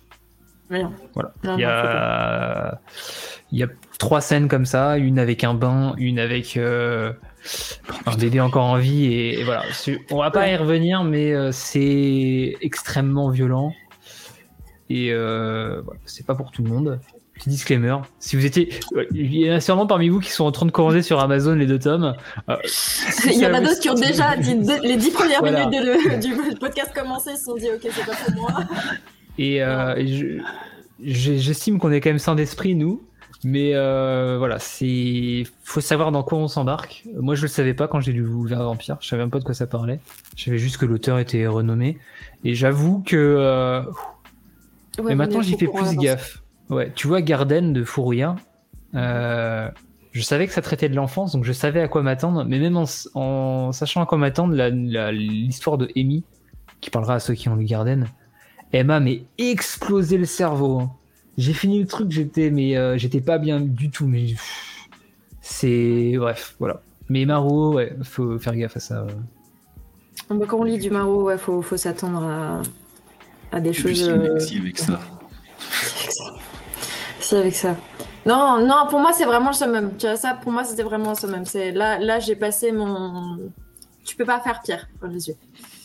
Mais, non, je suis d'accord. C'est vraiment le, le, plus, le point de non-retour. Hein. C'est si tu passes la case, t'es parti pour tout lire. Sinon, ça va te faire refermer le bouquin. Voilà, c'est un peu le test, quoi. Ouais. Faut, Kago, euh, Kago faisait ça aussi. Euh, Qu'est-ce que j'avais marqué d'autre Oui, par rapport au mythe du vampire, la, mise en abîme de l'adolescence et du coup du passage euh, découvert du sexe, du corps de l'autre, etc. Euh, qui, je pense, est beaucoup plus central que ce qu'on pense dans ce récit. Ce, passage-là, comme on l'a dit, la plupart des meurtres sont faits sur des personnes nues, hommes ou femmes, sont faits pendant l'acte, et euh, même la transmission du sang n'est pas, euh, c'est pas commun quoi. C'est-à-dire que la première fois que, que le sang est transmis, c'est le, sang sort de la langue de la personne, donc euh, voilà, c'est un échange buccal. Quoi. et dans le tome 2, on a la même chose, mais de manière sexuelle. Donc avec... Bah, c'est ça en fait, le, le Philippin, c'est son, son sperme qui lui donne... Eh ben je, je ne sais pas et je me pose la question. Je me pose la question, ouais. Et euh, j'ai cru comprendre ça aussi, et honnêtement, ça me met très mal à l'aise. Mais euh, j'ai cru comprendre ça aussi. Mm. Mais ça me fait penser euh, au film de Dracula de 1931 de Todd Browning. Je sais pas si ça vous mhm. parle. C'est un film en noir et blanc. Ça date. Voilà. Oh, je, me, je, me, doute qu'en 31, c'était en noir et blanc. 1931, ouais, c'était en noir et blanc. Et, et dans ce film-là, quand je l'ai vu, je l'ai vu beaucoup trop jeune, je crois. Euh, mais c'est, j'étais euh, vraiment, euh, je crois que le, bon terme, je pense que ça doit être subjugué par le la façon dont Dracula corrompt du coup les femmes qui l'intéressent. Donc Mina, mais pas seulement, il y a, a, du coup Mina Murray, mais pas que Mina Murray, il y a, d'autres femmes aussi qui, qui essayent de, de vampiriser. Et à chaque fois, c'est hyper sexuel. En fait, c'est tout en tension, c'est tout en. en... tu as l'impression que les femmes vont avoir un orgasme alors qu'elles sont même pas conscientes. C'est. Waouh! faut. Ouais, faut. Ouais. Faut être préparé aussi à voir, je trouve, euh, ce Browning-là, enfin, ce, cette version de Dracula. Et c'était euh, assez. Euh, ça m'a beaucoup rappelé, en fait. Vampire m'a beaucoup rappelé ça, que, que à chaque fois, tu as une forme de. que le désir est pas dans la transmission du fait d'être vampire, mais quand le vampire passe définitivement de l'autre côté, il commet son premier meurtre, euh, il décide de devenir vampire en fait, et c'est mourir ou être un vampire, ils font le choix d'être un vampire, et ils ont tous cette, ce moment un peu d'extase où ils, ont l'impression qu'ils ont une, fleur qui leur pousse dans la tête. Ils sont à ce moment-là complètement euh, euh, inondés de plaisir, complètement euh, submergés par un sentiment qu'ils ne connaissaient pas. J'ai l'impression qu'en fait ils sont en train de se faire défleurer. c'est vraiment, vraiment particulier. Ça m'a énormément rappelé euh, Dracula de Browning. Encore des fleurs. Encore des fleurs. Je pas sûr, ça me rappelle. Euh, est-ce qu'il y avait Alice Bah oui, je crois. Pour le, dernier vampire qui se transforme, il semble que c'est son Alice. Ouais, oui. Et encore une fois, on... Excuse-moi, pour ce qui est de la transmission par voie orale, c'est pas la première fois que je vois ça, et notamment dans Entretien avec un vampire, si je me souviens bien. Ça se passe comme ça aussi. C'est comme ça qu'ils créent les vampires. Ils doivent s'embrasser? Non. Euh, euh, du souvenir que j'en ai, en tout cas, les stats s'entaillent euh, le bras ou se mord le, poignet et il fait couler le sang dans la bouche de. Oh putain, j'ai mangé son nom. Hmm. Euh, du, de l'humain qui deviendra vampire. Je me souviens absolument pas de son nom. Et euh, c'est comme ça que c'est comme ça que ça se passe. Et je crois que ça se passe comme ça, pareil pour la petite après et tout. Euh. C'est de la transmission. Mais là, il se coupe pas le bras, il se coupe la langue. Hmm hmm. Et à chaque fois, c'est la langue. Tu vois hmm. C'est ça qui, moi, m'a paru particulier. Oui. Miro, quand il, quand il donne son sang à, Luna, il se, il se taillade la langue aussi. D'accord. Mori. Euh, Mori, pardon. Et c'est là que je me dis, il y a peut-être un truc, parce que les, les, trois fois où on voit des gens se faire transformer, c'est soit la langue, soit par un rapport sexuel. Et là, c'est. De toute façon, on va pas se mentir, le, le, sexe, est, le sexe est extrêmement punitif dans ce bouquin. Hein. Oui, oui, non je pense que c'est quelque chose, euh, avec du sexe, tu es sûr qu'il y a un mort dans les, euh, dans les trois cases d'après. Hein. C'est clair. C'est clair. Je pense que ça a énormément un lien euh, avec le fait qu'au tout début, Luna instaure le fait que le sexe, c'est mal. C'est mal. Mm. Le sexe, c'est vulgaire, c'est pas bien. Et je pense que il y a une grosse iconographie. alors, arrêtez-moi si je me trompe, mais je crois qu'il y a aussi une grosse iconographie chrétienne euh, dans les Mario en général. Euh, et, que ça se ressent un peu dans. Ah oui, en effet, euh, Mori se tranche à. Ça se, ressent un peu dans, dans Vampire, plus dans d'autres bouquins. De, ouais, genre Paraiso, je suppose. Paraiso et, et pas que l'enfer en bouteille. aussi. Hmm. Ouais. Bah oui, mais il, s'installe proche d'un clocher en plus. Et ce qui est marrant, c'est qu'ils font un gros fuck à ce truc-là parce qu'il voit l'ombre du clocher, il est en mode oh non une croix. Elle le regarde en mode. Je me raconte. le mépris, c'est l'une des rares scènes normales que vous pouvez voir dans Vampire, c'est celle-là. Je me raconte quoi, une croix? Qu'est-ce que j'en ai à faire? C'est assez lunaire euh, à ce niveau-là, ouais. Et je, me... je pense qu'il y avait à ce moment-là, on est post-occupation américaine. Et euh, on sait que les Américains avec les Japonais, ils n'ont pas été très. Euh... vraiment respectueux. Euh, oui, il y a beaucoup de. Enfin, on va pas revenir non plus sur cette partie. là si vous voulez en savoir plus, lisez Sengo. Voilà. S-E-N-G-O, lisez Sengo. Euh, saga historique en 7 tomes, excellente pour savoir comment ça s'est passé l'après-guerre. Voilà. Mm. Et la reconstruction, je pense qu'il y a eu une une, je sais pas, je dirais, la société est devenue beaucoup plus pudique, ou peut-être qu'ils se sont réfugiés dans, dans, la chrétienté ou autre, et que justement ce truc de, du sexe était devenu un peu euh, en, pas tabou, mais même encore aujourd'hui, hein, le sexe au Japon, tu, tu regardes, c'est. Vas-y, ouais. Je te laisse. Euh, ouais, non, non, parce que ça ferait un podcast à, mon discours tout seul.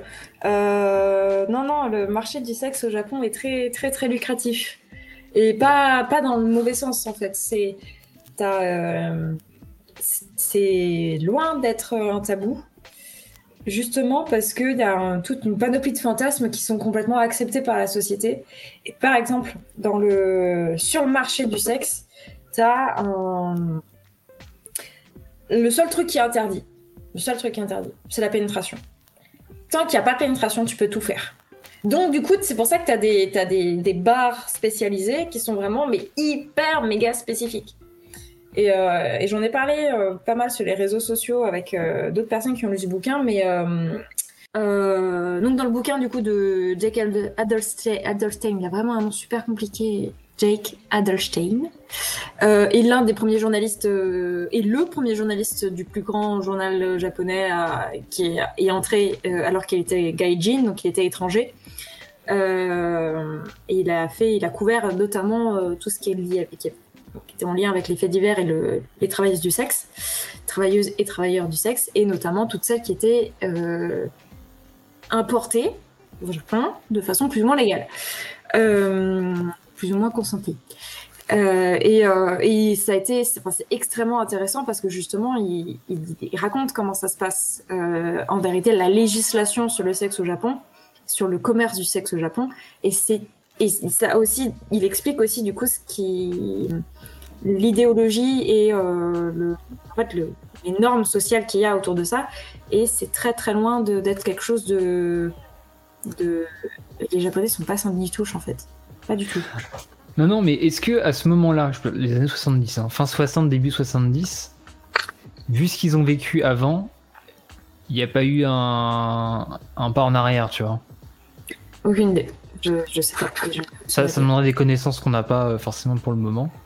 Mais je, demande un, spécialiste de la société japonaise aussi. Hein. Je pense pas que ça soit anodin que qu'on ait tout ça en fait euh, à ce moment-là sur cette parce qu'il aurait pu raconter Vampire à n'importe quelle période. Il a écrit ça en 2003.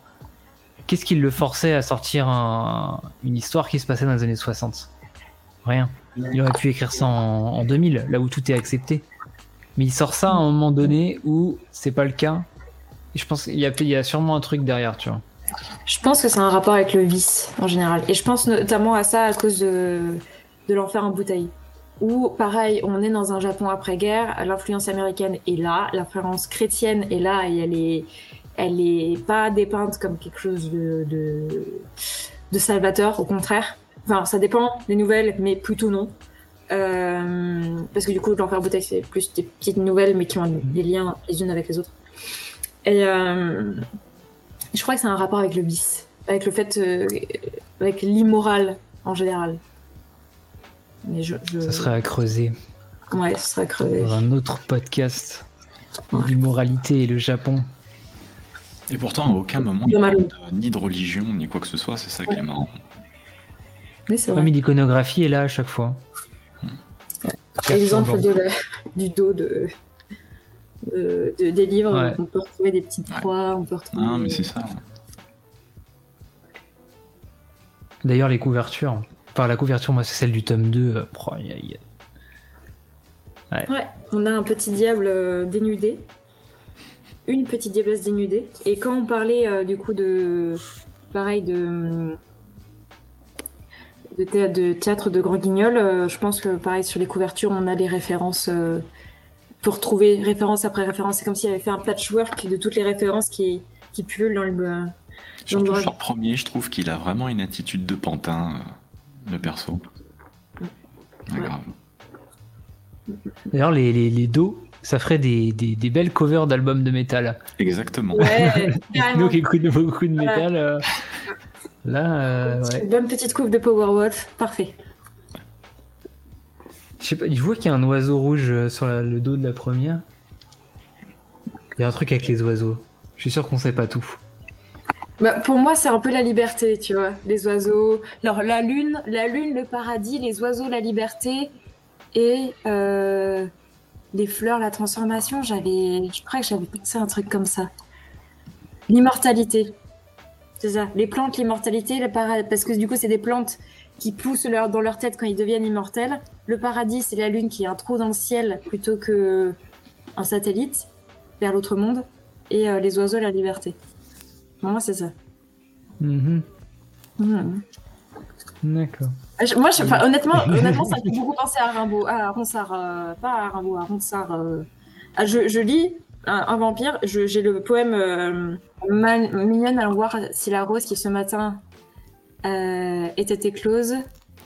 Ah ouais, elle avait éclose, mais je l'ai trouvé en vieux François qui ce matin était éclose, sa robe de pourpre au soleil a point perdu sa vesprée, les plis de sa robe en pourpre et son teint au vôtre pareil. Bref, il lui dit euh, conclusion euh, t'es belle aujourd'hui, euh, vis aujourd'hui, parce que demain tu seras une fleur fanée. Quoi.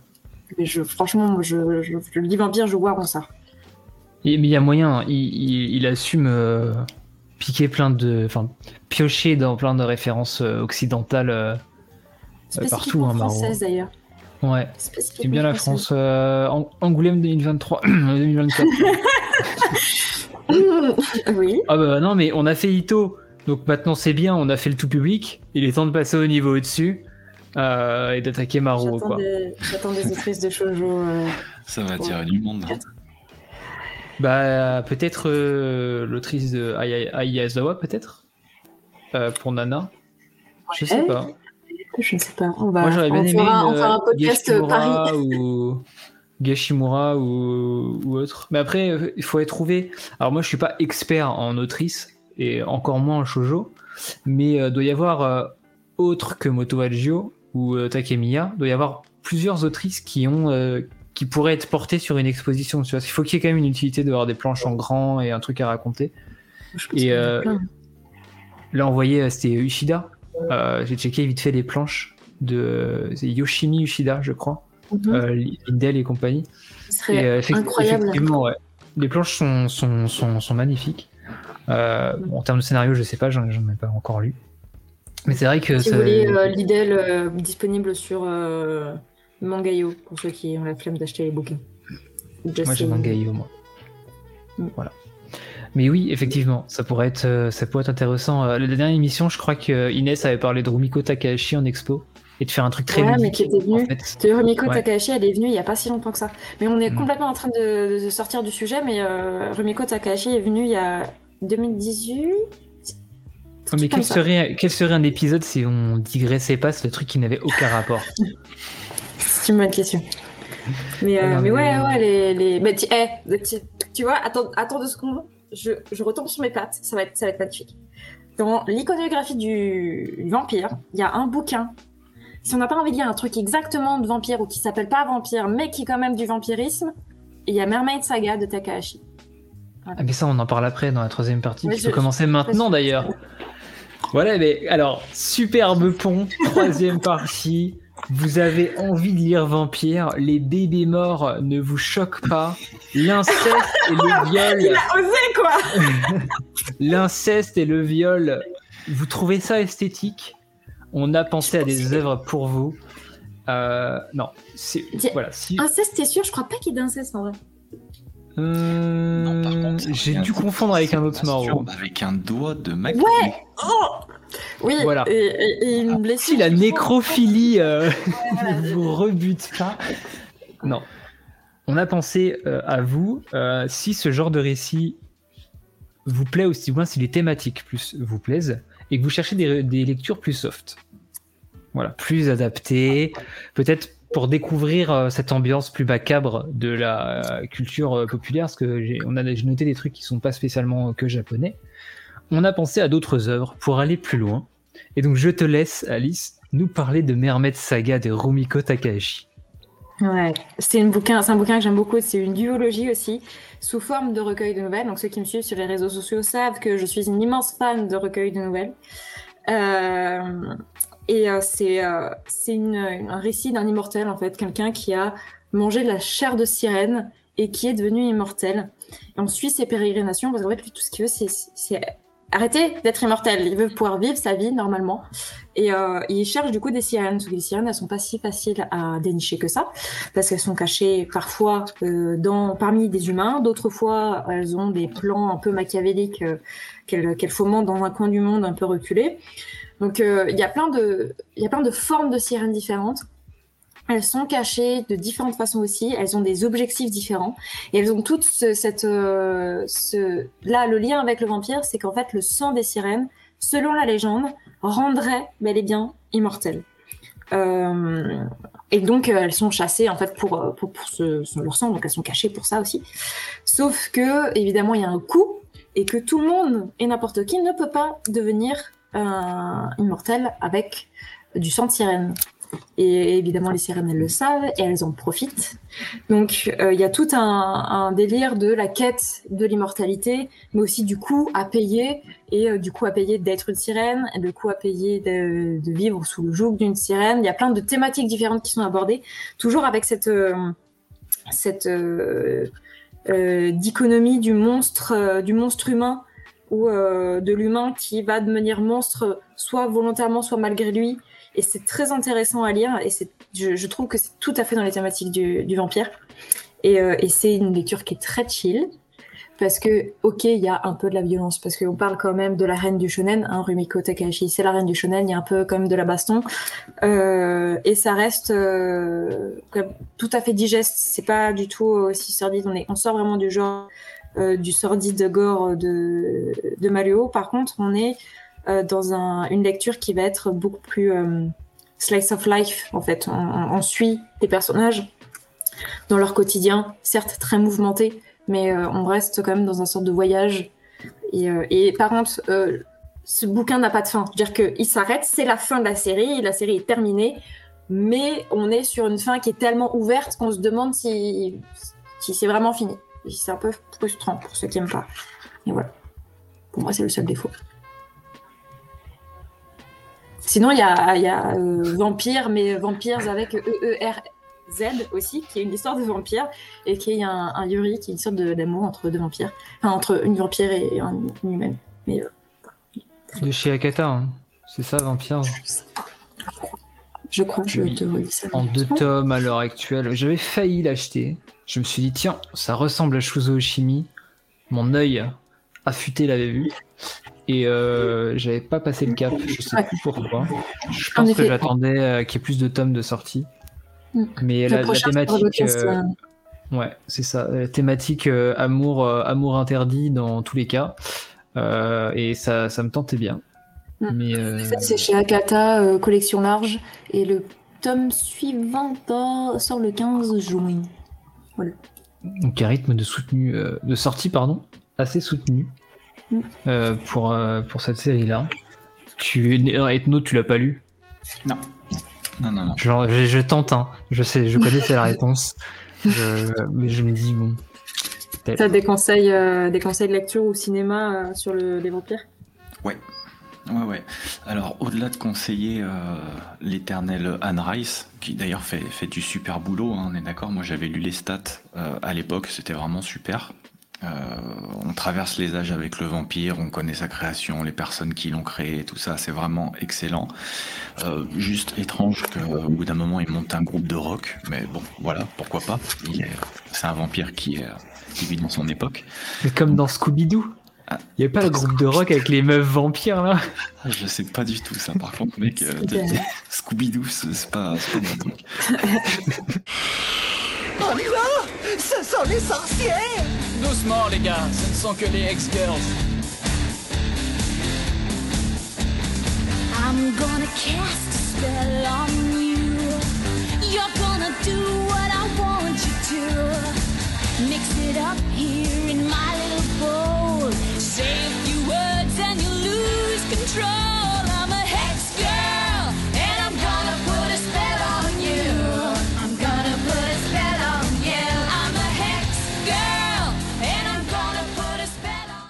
Scooby-Doo, quand même. C'est du black metal, moi, si tu veux. Fini. Je t'enverrai, je t'enverrai, je t'enverrai Je veux bien. Donc, euh, au-delà de, j'allais dire au-delà de Scooby-Doo, au-delà de Anne Rice, j'avais lu un recueil de nouvelles euh, d'une nana, je crois, qui était anglaise, qui s'appelle Tanis Lee.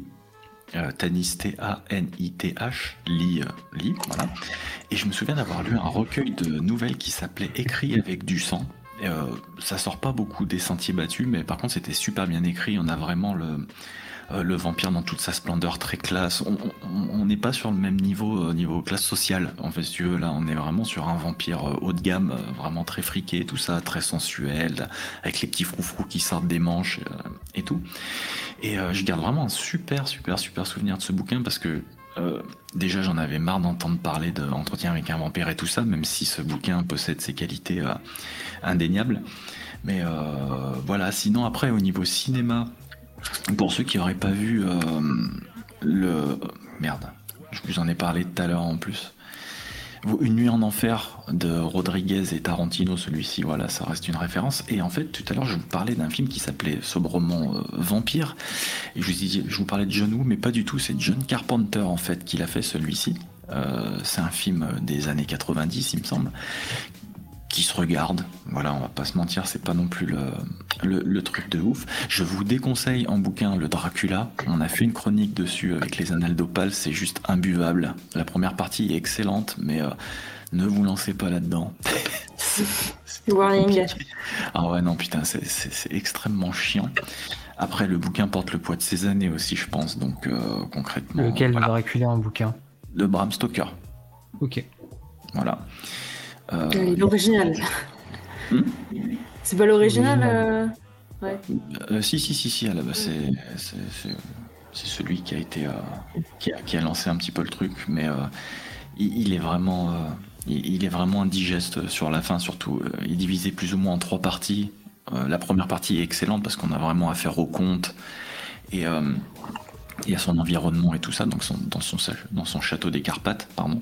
Il y a pourtant un postulat euh, qui est super intéressant avec euh, le contraste entre Van Helsing et Dracula. Van Helsing qui arrive avec les technologies, Dracula qui est un vieux de la vieille avec la science et tout ça. Donc euh, c'est vraiment dommage parce que dans la deuxième partie du bouquin, on n'a presque pas affaire à lui. En fait, il est vraiment suggéré, il est là. C'est une menace qui plane un petit peu, mais, mais c'est tout. Ça devient épistolaire. Et c'est vraiment assez particulier à lire.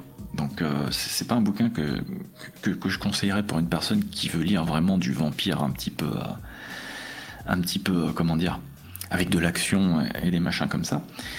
sinon, je peux vous conseiller un album de musique qui traite du thème du vampirisme, qui s'appelle Dusk and Her Embrace. Alors désolé pour la prononciation, je suis pas très bon. Du groupe Cradle of Filth et même les albums d'avant aussi qui traitent du, du, vampire un peu romantique euh, et tout ça. Donc on a beaucoup de clavecins, on a de, l'orgue, des machins comme ça, tout ça sur des rythmiques euh, hyper black metal. Et une voix metal harmonique hmm, Non, non, non, on est plus sur du black metal. Euh, on est sur du black metal, mais un peu plus à tendance gothique en fait.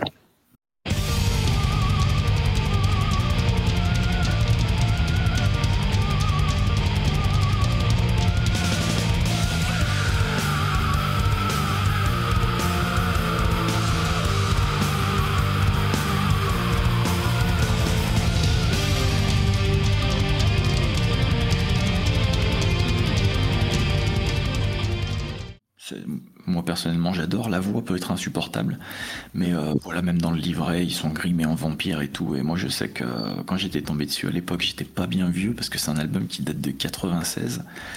Et euh, ça m'avait mis une sacrée claque, et c'est un peu comme ça que j'en suis arrivé au vampirisme en fait. Ok. Tu peux en dire le, le titre? Dusk and Embrace. Si tu veux, je te l'enverrai. euh, Je te l'enverrai sur le chat. Mhm, Merci. Je le mettrai en lien euh, de l'épisode.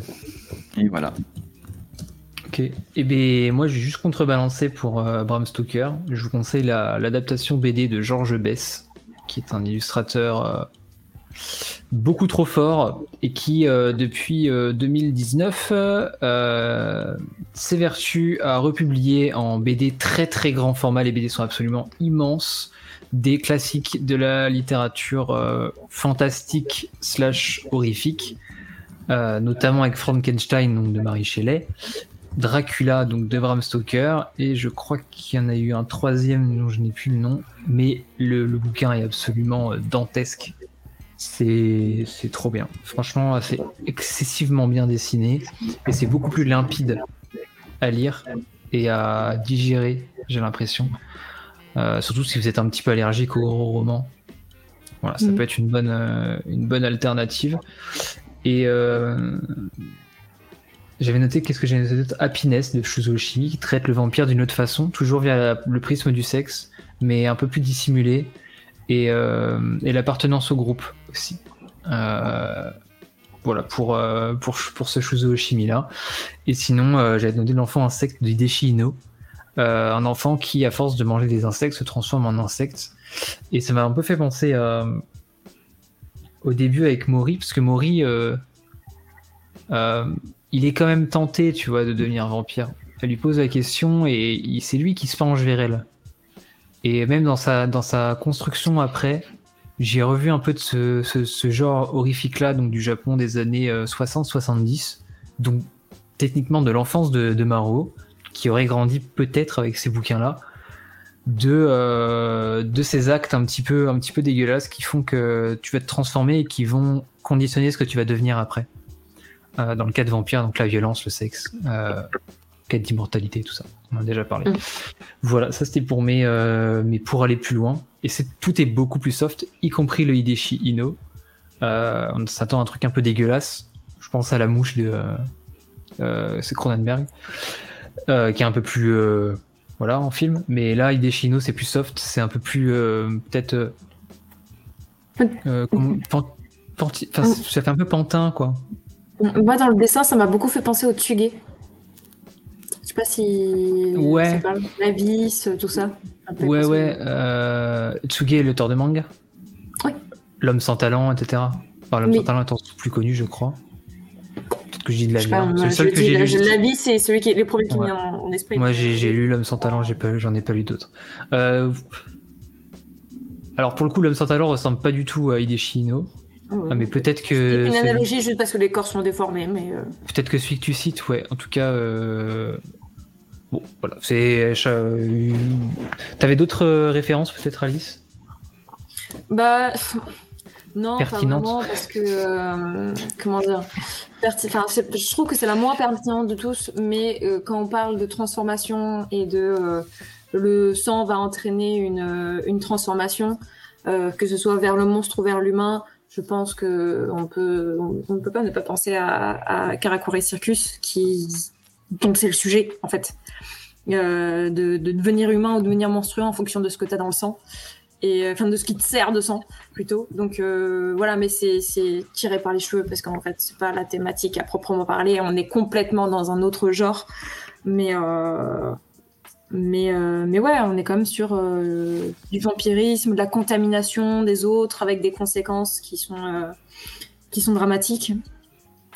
Et, euh, et sur aussi un, petit côté harlequin, voilà, on retombe un peu sur les guignols. Euh, sur le grand guignol, on est aussi sur un petit côté harlequin euh, qui. les personnages, euh, enfin les personnages sont des pantins euh, plus ou moins euh, différents degrés, pareil en fonction de ce qu'ils ont dans le sang. Donc je crois qu'il y a pas mal de résonance aussi avec, et avec Vampire de Mario et avec l'objectif du vampire qui est l'immortalité. Est-ce une bénédiction ou une malédiction? On le saura à la fin de, de toutes ces séries qu'on vient de citer. Tu veux dire qu'il faut que j'aille plus loin que le tome 3 de l'édition double de Caraco et Circus? Ah ouais, définitivement, si tu l'as pas fait, fais-le. C'est trop bien. Je- J'en suis au tigre. Bah, je dis On pas plus pour ceux qui, qui lisent, Ah mais ouais, j'en suis au tigre. As. Beast, comme il s'appelle. Si on est en train de faire une One Piece là. Euh, ouais, j'en suis à tel arc, il vient de se passer ça. Bah, ça reste un shonen découpé en arc narratif. Donc là, j'en suis à l'arc du, du cirque. Voilà, Mm. le premier cirque. Je sais pas si on aura d'autres après. Je connais absolument pas Caraco et Circus. Non, c'est J'avais bien. commencé, j'avais commencé à lire parce que j'avais vu toute la, la... La hype. non pas la hype, mais euh, les, les bonnes retombées. Moi, je suis Mm. pour alors pour le coup, je suis pas quelqu'un qui, qui vit dans la hype. hein. Euh, un truc qui va être hypé, euh, ça, moi, personne, ça va pas me hyper. C'est je vais être tenté par un truc parce que ça a l'air de me plaire ou pas. J'arrive à faire encore le. Mais ouais, Karakuri, j'ai vu beaucoup de gens euh, comme euh, Prisonnier Riku, il y a un peu cette euh, cette aura de c'est euh, ça fait partie des grands shonen qui sont pas Mm. les plus réputés, mais qui ont fait partie du. Shonen. Enfin, shonen, euh, oui. Non, j'ai la je merde. suis ça pas, je suis pas, pas un shonen. Euh... Ça fait partie des grands. Attends bah, deux je crois secondes, que on va vérifier avant de se faire taper sur les doigts. Mais ouais, ça fait partie, des- ça fait un peu partie des grands. Euh, C'est. Je dis ça, moi j'ai découvert avec la réédition. Je, je connaissais Mm. pas du tout avant la réédition. Euh, mais ça me fait tellement penser. Alors pour prendre que des trucs qui sont sortis récemment, ça me fait tellement penser et à Full Night et à et à, C'est qui à Millennium Darling. En fait, Ah oui. c'est, enfin, c'est, c'est, t'es sur des thématiques qui sont à la fois tellement anciennes et qui, qui parlent tellement dans l'actualité. C'est c'est très bien traité. Et scénaristiquement, il est, il, t'étonne. Il t'emmène euh, dans des endroits que tu n'aurais pas soupçonné. J'ai- très une très bonne série. Personnellement, je ne suis pas du tout déçue d'avoir commencé. euh, bah, si, si on veut pas dire shonen, euh, de récit d'aventure peut-être? Récit de. Ouais, récit d'aventure, quête, de quête initiatique, de. euh, Oui, bon, d'accord, ok, c'est un shonen. Il a été publié dans le Weekly Shonen Sunday. Euh, je suis désolée, Voilà. c'est un shonen, définitivement. Voilà. Mais euh, 37, voilà, de- de- 2006, euh, les récits d'aventure. D'ailleurs, mention Karakuri, j'en suis qu'en tome 3, mais j'ai trouvé ça super intéressant que le héros, on voit ses blessures. Oui. Le mec va à la piscine, il est entaillé de partout. Et je me suis dit, mais attends, mais j'ai jamais vu un héros de shonen avoir des blessures. Et non. D'habitude, il, Voilà, il ça dépend lesquels.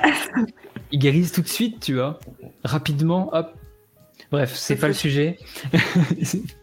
Même si euh, les vampires guérissent rapidement également. Oui. Peut, euh, voilà. Eux, c'est normal s'ils n'ont pas de blessure. On retombe sur nos pattes toujours.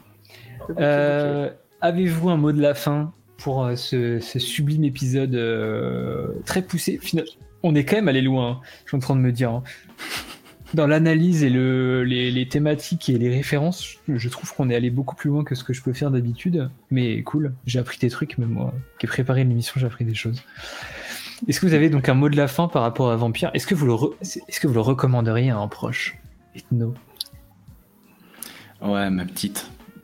Non, non, Elle a quel âge? 3 ans. Non, non, non. lecture, Je, je, je pense pas que dans mon entourage, il y ait beaucoup de personnes qui soient capables de supporter ce, ce genre de lecture. Après, voilà, en conclusion, euh, on, on- on sait clairement où on met les pieds, encore une fois. Donc, euh, si on recherche une expérience, on, on l'a, on la trouve. Moi, c'est ce que. C'est un peu ce que je cherchais quand j'ai commencé. C'est un peu ce dont, euh, à quoi je m'attendais.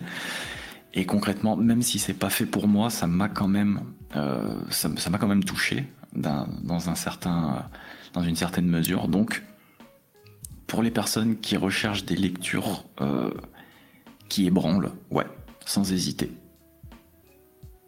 Alice? Je pense. euh, alors, du coup, j'étais en train d'imaginer euh, mes proches, mais sais, mes proches qui lisent pas du tout le manga. Donc, euh, à la pelletée, mon frère, ma mère, mon père, je leur dit qu'ils les lisent. Ils me regardent comment après? Euh, Mal. mal, ma Ah mère, bah, faire. Elle va celui-là, faire euh, C'est quoi ce truc? Non, merci, pas pour moi. Mais ceci dit, pour. moi, je le conseillerais à des, des personnes qui ont envie de voir une- des beaux ouvrages. Euh, ou le fait, bon, on n'en a pas parlé, mais euh, l'édition de, euh, de Vampire est, très très très très belle. Elle est superbe. Il y a une très bonne qualité d'image. Des, pareil, enfin, vous dire, si vous avez envie de lire un, livre qui est beau, mais qui, juste qui est beau, clairement, oui. Clairement, oui. Et, et au-delà, je trouve qu'il y a tellement de choses qui sont, qui sont métaphysiques, en fait, dans Vampire que, au-delà de la violence, euh, au-delà du gore et, du gore sexuel, franchement, je pense que je serais capable de le conseiller à des gens qui n'ont pas l'habitude de lire ce genre d'ouvrage et qui auraient des bonnes surprises, qui auraient des retours qui me disent bah, je suis choquée, un peu comme nous tous ce soir, enfin dans ce podcast. Euh, mais, mais en même temps, il y a des trucs super intéressants. Donc, donc je pense que je le conseillerais à des gens qui ont envie de voir des bonnes images, de belles images, et, euh, et qui aiment bien faire la chasse aux références. Et ça, j'en ai dans mon entourage. Donc, Je le conseillerais. Ouais, je, je le conseillerais. Mais bon, bah voilà. euh, Enfin, faut prévenir quand même à l'avance que faut pas le lire dans le dans le train. Faut pas le lire euh, si on n'aime pas euh, voir certaines images. Ouais, mais après, c'est chelou. Si tu dis à quelqu'un que tu l'as lu tout seul, celui-là, tu vas être jugé très fort. Ouais, bah j'ai envie de dire à ce niveau-là. Enfin, franchement, tu, tu- bon, faut faut, Non, mais je faut plaisante, choisir. hein, euh, Mais c'est, ouais. Ouais, c'est pas faux, c'est pas faux. Je peux même pas dire, euh, je peux pas me, me re- me rebiffer contre ce que tu viens de dire. C'est oui, t'as raison. Mais je, je survivrai, je, je survivrai avec euh, avec ce fardeau. Donc euh, si, si, si, je, je conseillerais à, à certains, à certaines personnes.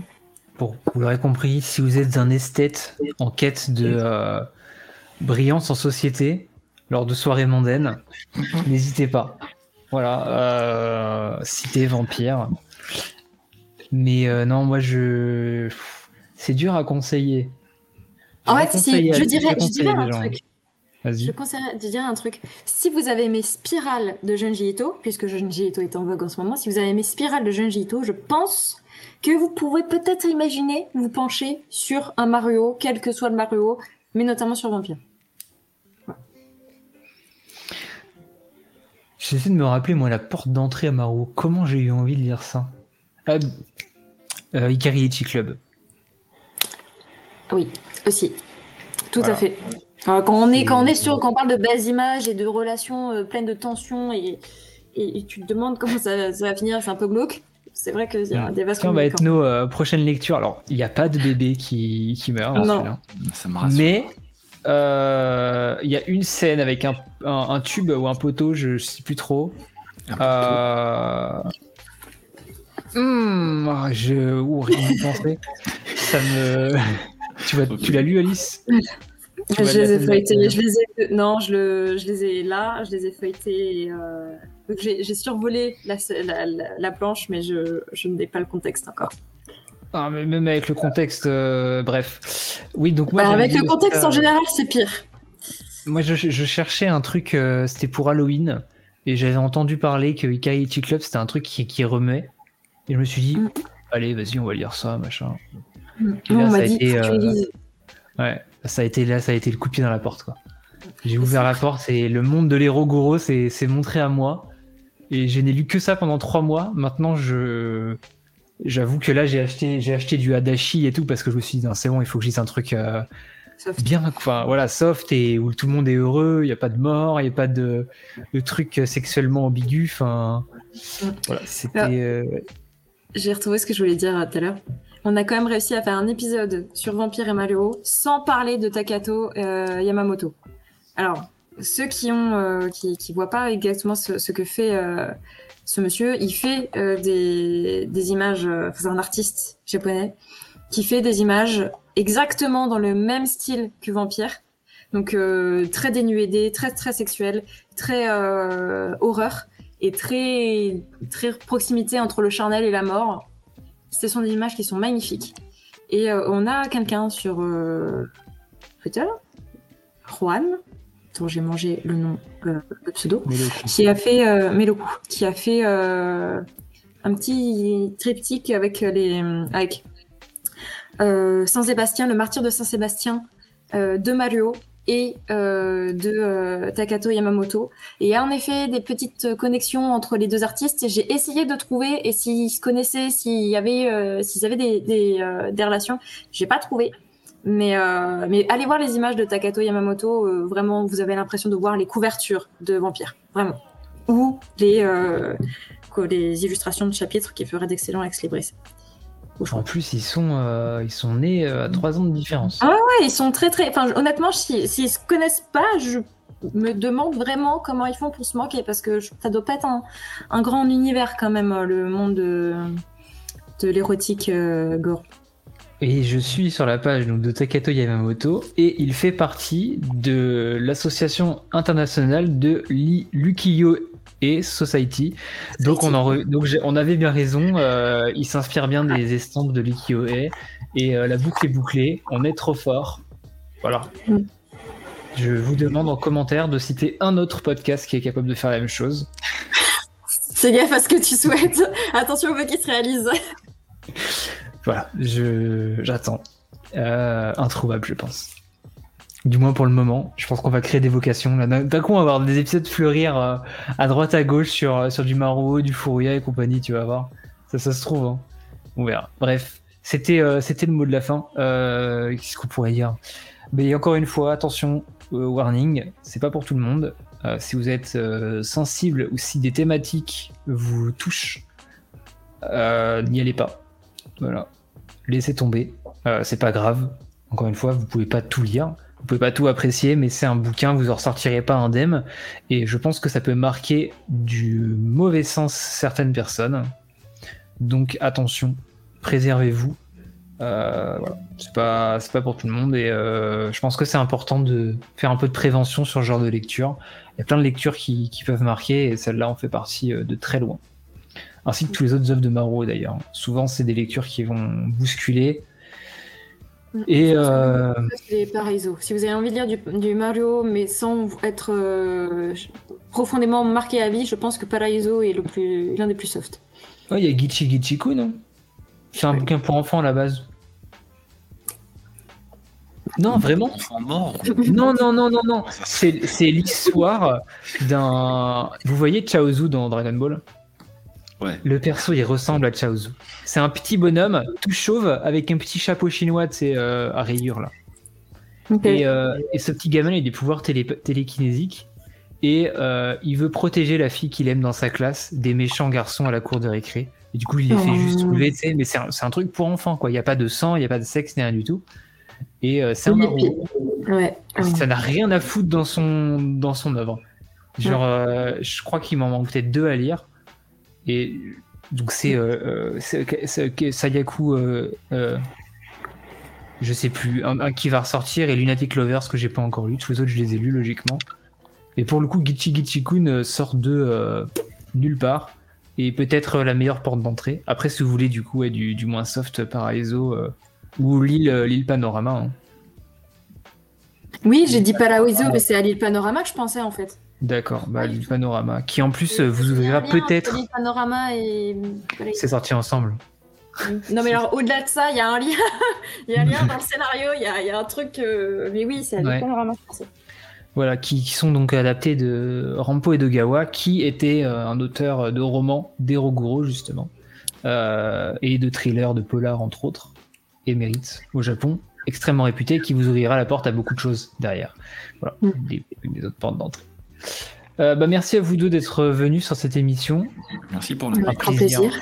un plaisir de parler euh, de ce genre de bouquin. C'est rare. J'ai conscience que sur du, du podcast de manga, traiter de manga de niche, et encore plus de, de manga de niche de niche sur un podcast de niche, c'est se tirer une balle dans le pied. Mais, euh, mais quel plaisir, quoi. Il faut. Ouais. euh, c'est c'est- c'était super agréable. Donc euh, voilà. Bah, merci beaucoup. Bah, merci à toi pour l'invitation. C'était De rien. Et euh, peut-être qu'on se retrouvera très vite pour d'autres choses. Euh, je n'en dis pas plus. Voilà, observez, observez bien tous les épisodes à venir. Il y aura des trucs un peu à droite à gauche. Bref, voilà. Vous savez, j'aime bien les, voilà, j'aime bien les petits jeux d'énigmes, tout ça. Euh, là, je le dis en vocal, il y a des trucs qui arrivent. Enquêtez, amusez-vous. Et, euh, et pour ceux qui ont Spotify, euh, n'hésitez pas à me dire si, le podcast vous a tenté de lire le- ou si vous l'avez lu, ce que vous en avez pensé dans les commentaires Spotify de l'épisode. Y a, je peux mettre un, sondage ou un, un Q&A. Donc n'hésitez pas à directement commenter dessus. Euh, je sais qu'il y en a certains qui le font. Donc allez-y. Suivez-nous sur les réseaux sociaux, donc euh, voxfabulas pour ethno, euh, ethnodopal, non, je sais plus. Ethnopal, ouais. Mm. Ethno-du-bas opal.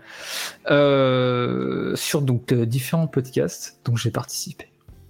voilà, sur Dragon Ball en plus. Magnifique. ça, ouais, exactement. La boucle est bouclée, ça y est, je peux arrêter de faire du podcast. Euh, Alice, Surtout, mais dis pas ça. Oui.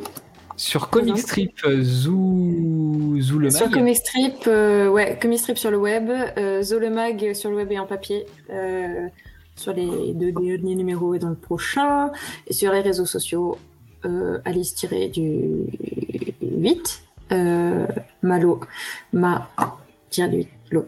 Bref, Voilà, Alice. tous les liens seront en description et moi, bon, logiquement, vous me suivez déjà, mais sinon, deux cases en case, absolument partout. Voilà. Euh, moi, je vous dis à la prochaine. Merci à tous d'avoir écouté cet épisode. C'était un, plaisir. Merci à tous d'être toujours aussi plus nombreux à m'écouter. Chaque semaine, je gagne des auditeurs. Chaque semaine, euh, la communauté s'agrandit. Même si on ne discute pas trop entre nous, mais vous êtes de plus en plus nombreux. Donc, merci à tous de me suivre et de donner en, en importance et en crédibilité au podcast, au travail qu'on fournit. C'est toujours très agréable. Moi, je vous dis à la prochaine, très vite, sur un épisode qui, euh, il semblerait, portera sur Planète, mais je n'en dis pas plus. Voilà. À plus, tout le monde. Ciao. Salut Salut